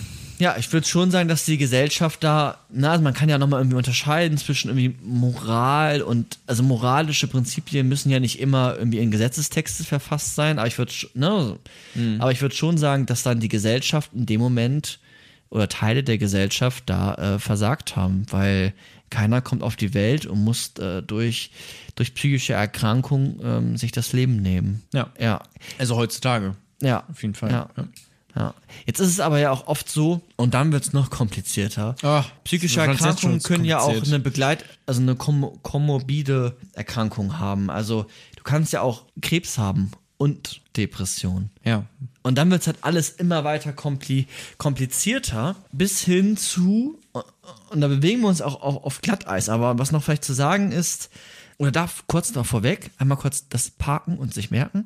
Kurz vorweg, was ich nochmal ganz interessant finde, ist irgendwie mit der Frage der Verantwortung, kann man ja auch sagen, okay, in manchen Fällen hast du kein Recht auf Suizid, weil du dich sonst deiner Verantwortung entziehst. Das können wir auch nochmal, also ganz kurz so, ne? Aber hatte Hitler ein Recht auf Suizid? Oder hatte Hitler eher, ist nicht da die Verantwortung, die er zu tragen hätte, da irgendwie höher zu, zu betrachten? Ja. Ne, das fand ich irgendwie nochmal als, äh, als äh, Gedanken, den ich da hatte, irgendwie ganz interessant und wollte ihn einmal euch mitteilen. Ja. Weil ich glaube, da ist die Frage der Verantwortung, der gesellschaftlichen Verantwortung höher als wert, ähm, als jetzt das sich einfach, ja, abzuhauen, sich de- dem nicht zu stellen. Und. Ja. wenn das so ist, dann kann man das natürlich gucken, auf welche Situation das noch zutrifft. Das müsste man mal wirklich im Einzelfall ganz genau sezieren, weil das auch immer halt so absolute Dinge und absolute Werte sind, wie äh, ja, also weil es halt einfach um das Leben von Menschen geht, ne? Ja. Das ist halt jetzt nicht leicht gesagt, ja oder nein. Ja.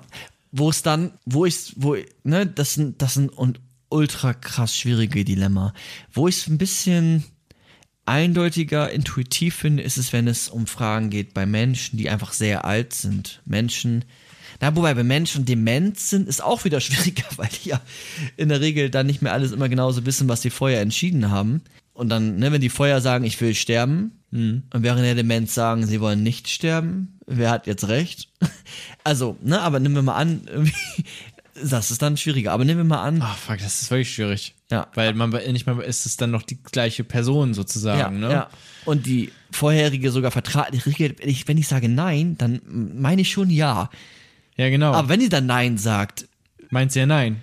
ja, ist halt super Ja, kacke. das, ei, ei, ei. Ja, nimm aber mal an, du hast irgendwie eine terminale Erkrankung, also eine Erkrankung, die dich, äh, die dich sterben lassen wird.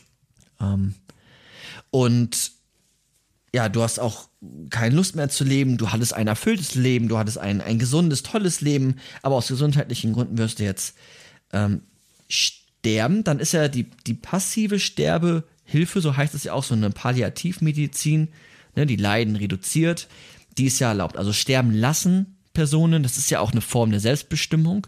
Das ist ja auch in Deutschland erlaubt. Also ich darf sagen, im Zweifel geben Sie mir Medikamente, die meine Schmerzen lindern, aber schließen Sie mich bitte nicht an, an einer künstlichen Beatmung an. Genau, keine lebenserhaltenden Genau. Maßnahmen. Aber man darf halt nicht aktiv jemanden töten, weil sich Ja. sonst der Arzt strafbar macht.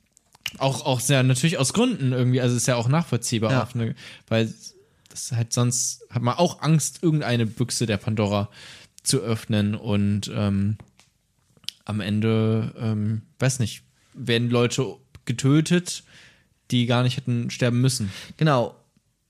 Ja. Jetzt, kann ich das aber irgendwie dann auch gleichzeitig gut nachvollziehen, wenn ganz alte Menschen sagen, die irgendwie dann auch sagen, ich habe meinen Partner verloren oder meine Partnerin, ich bin ich bin 99, ich habe alles erlebt, ich hatte ein unfassbar tolles Leben. Ich möchte nicht mehr äh, weiterleben und dass man dann und so ist es ja dann auch gerne mal so so ein Tourismus startet in die Niederlande. Niederlande war das äh, Land, nicht Schweiz, glaube ich, Niederlande.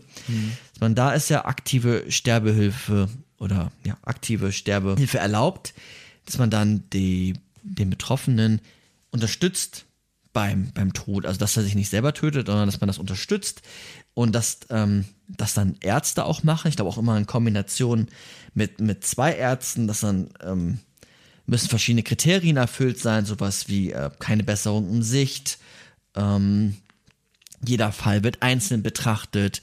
Es darf kein einzelner Arzt entscheiden, sondern, glaube ich, mindestens zwei Ärzte, wahrscheinlich auch noch irgendwie ein Richter, keine Ahnung, oder eine Richterin. Ähm, und dann ähm, ist das erlaubt.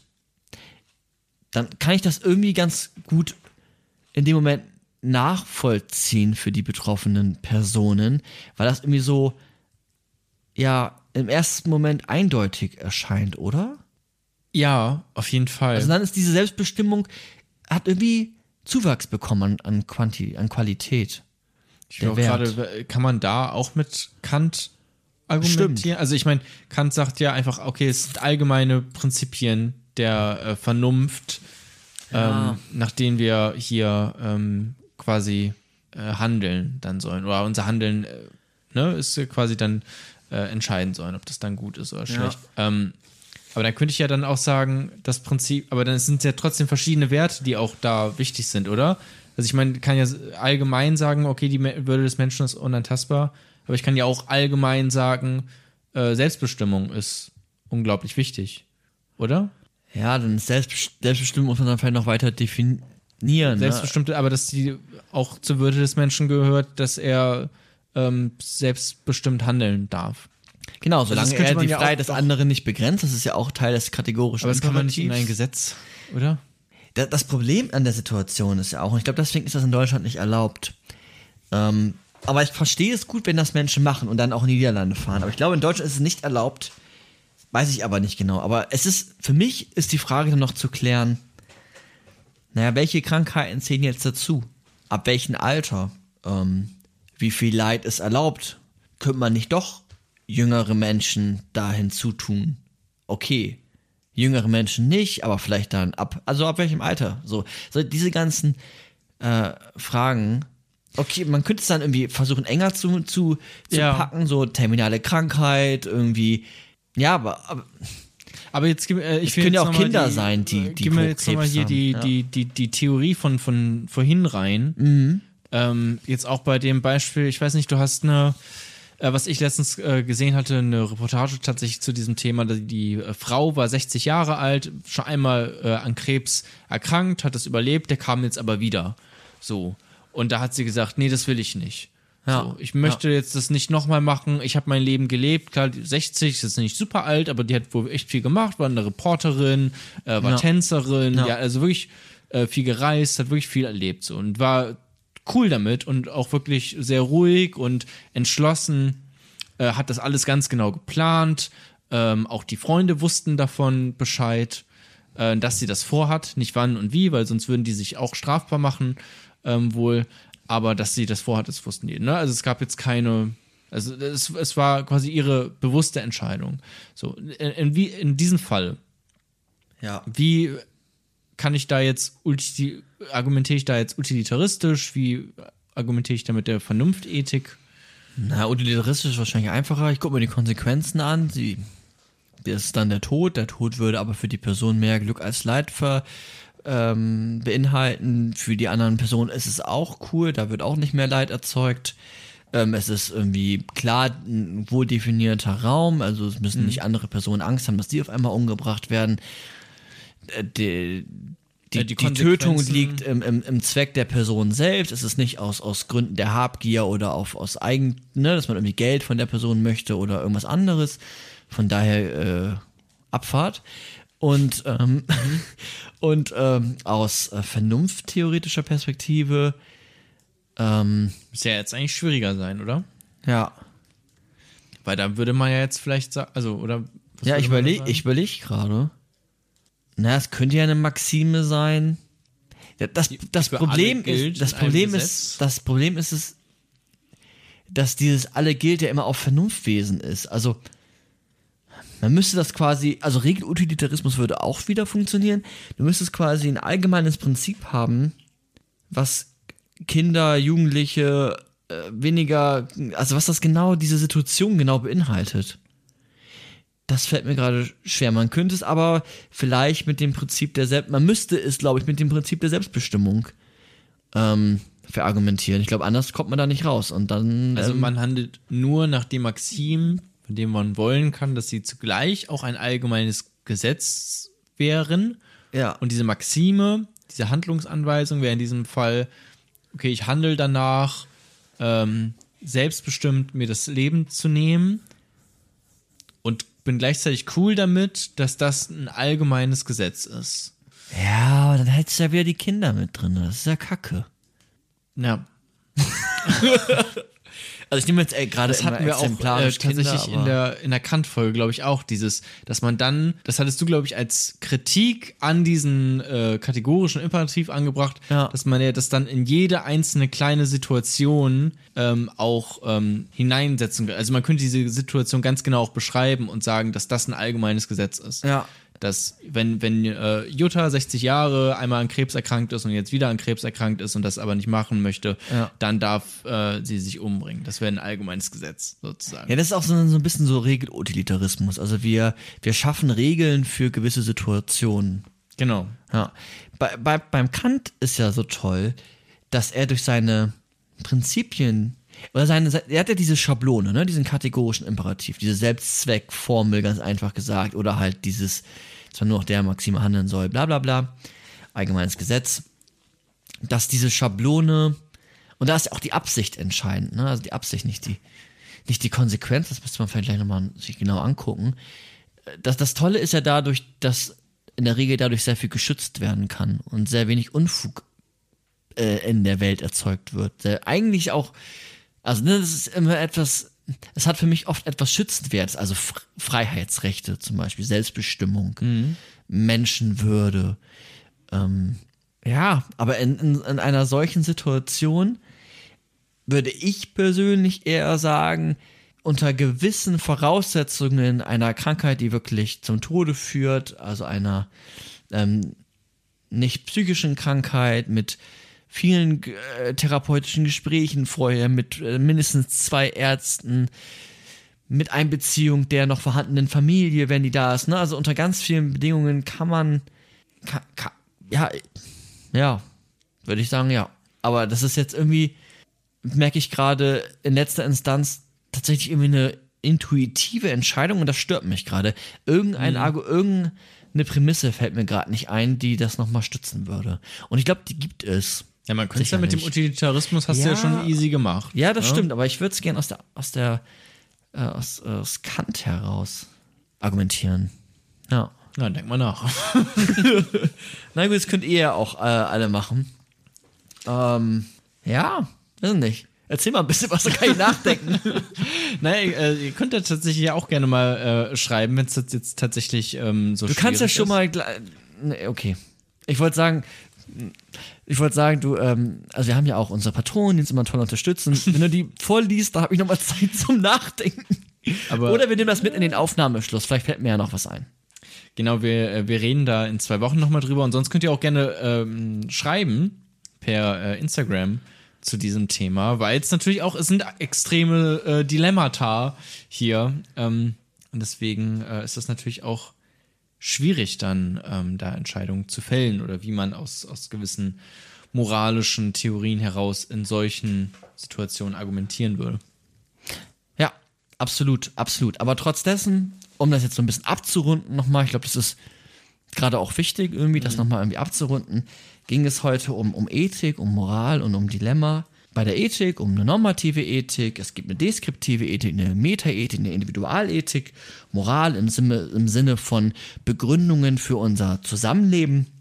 Und äh, bei Dilemma hat es oft etwas damit zu tun, dass wir Werte abwägen und dann auch im, im Zweifel verschiedene Normen, aber dass wir Werte abwägen, also Würde gegen tatsächliches Leben, wie wir es heute oft hatten.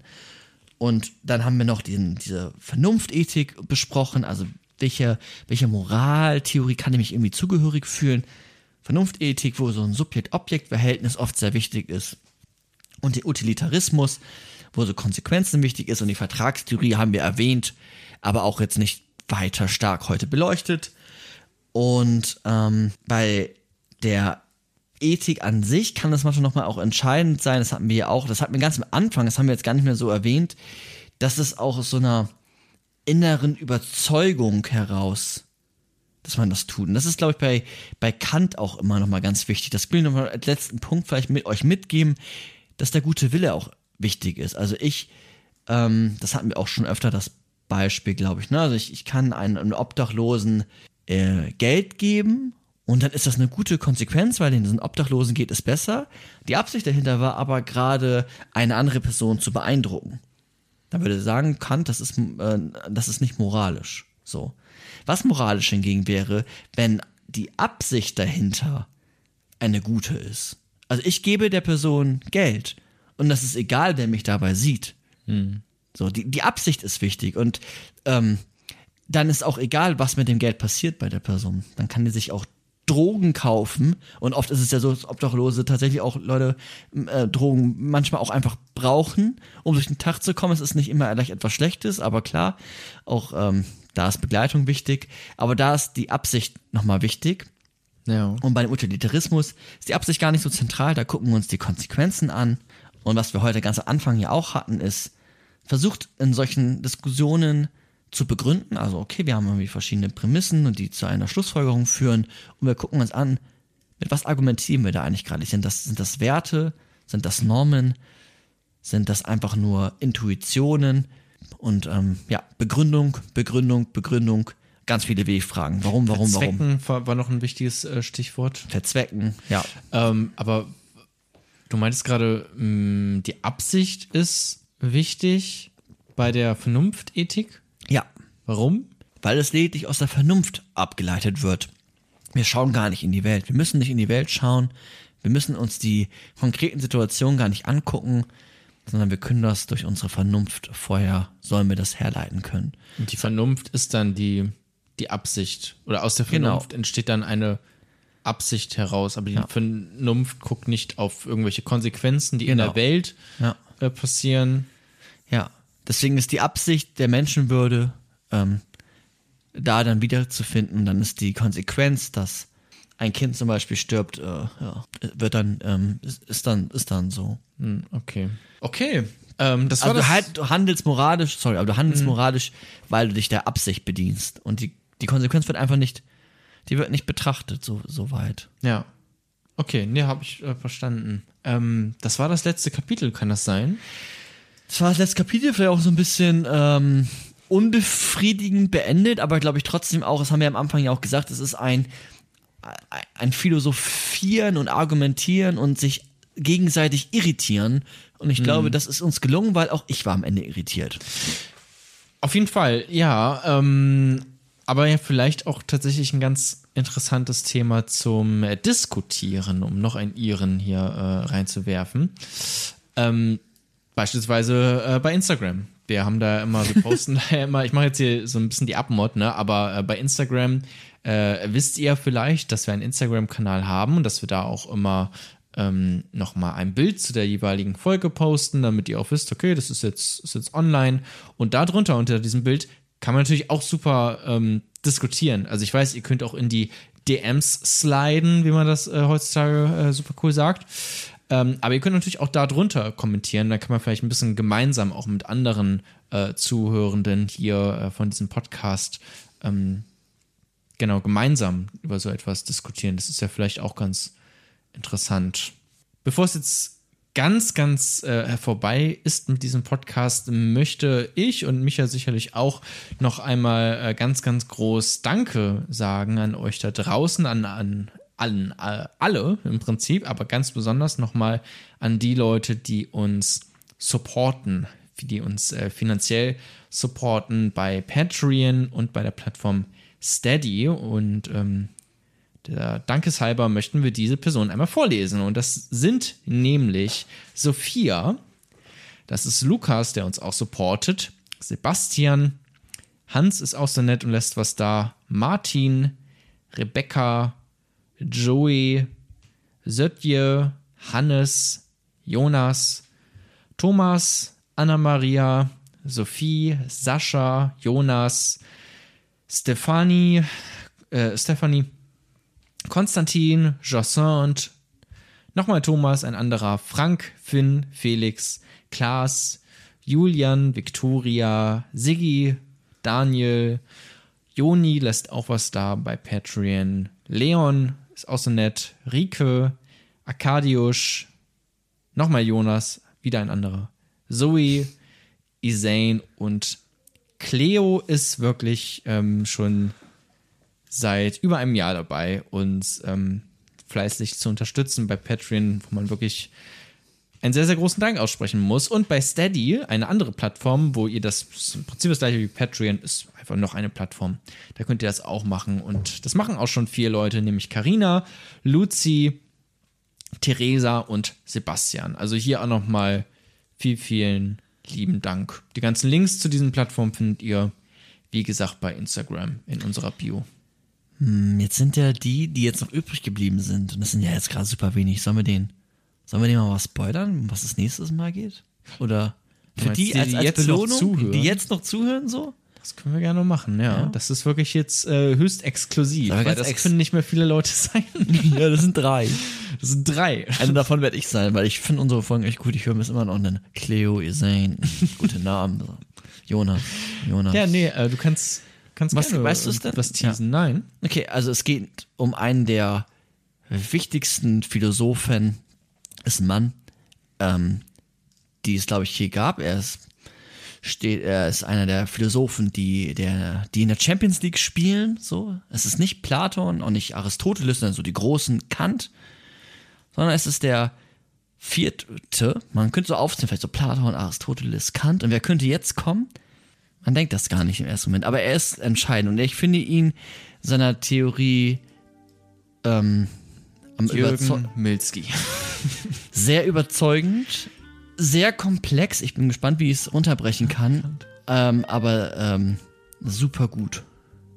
Das sage ich ja selten. Also ich bin über, also ich finde, äh, es Okay. gibt keine bessere Begründung der Gerechtigkeit, die es bis, äh, auf der bisher geschrieben wurde. Teast du nur den Teaser an oder Es äh, ist John Rawls. John Rawls? Und das wird wirklich oft gesagt, er spielt in der Champions League. Der ist ein Philosoph, der kommt direkt nach Platon. Noch vor, wird gerne mal gesagt, ne, vor Wittgenstein, vor, vor den Krass, ganzen weil der anderen. so alt ist er auch nicht, ne? Nö, John der ist Rawls? 2002 gestorben. Oh. Okay, das ist Ja. gar, nicht, gar nicht mehr so alt. Also ich wollte gerade sagen, das sind ja acht Jahre. Aber nein, ist auch nicht. Es ist Nee. fast 20. Ähm, aber äh, okay. Ja, A Theory of Justice, eine Theorie der Gerechtigkeit. Ähm, in der nächsten Folge. Dann gucken wir uns mal so ein bisschen. Ja, man könnte sagen, es ist. Na, ich sag gar nichts mehr. John Rawls, eine Theorie der Gerechtigkeit. Ich bin gespannt, ob ich Jona überzeugen werde. Ich glaube schon. Ich freue mich drauf, ich bin sehr gespannt. Ich hoffe, ihr auch. Ähm, bis dahin habt ihr aber jetzt erstmal ein bisschen Freizeit. Hat mir sehr viel Spaß gemacht, tatsächlich heute. Micha, ich fand es äh, sehr schön, mit dir darüber zu reden. Ich fand, ähm, dass man auf jeden Fall sehr viel mitgenommen hat. Interessantes Thema. Dilemmata immer, äh, habe ich mir schon fast gedacht. Gedankenexperimente. Ich hoffe, euch da draußen hat es auch gefallen. Und wir hören uns bald wieder. Macht's gut. Tschüss. Bis dann. Cut. Ich wollte jetzt nicht nochmal was dazu sagen, wie dumm das war, dass ich gerade ähm, gewunken habe. In einem Medium wie ein Podcast.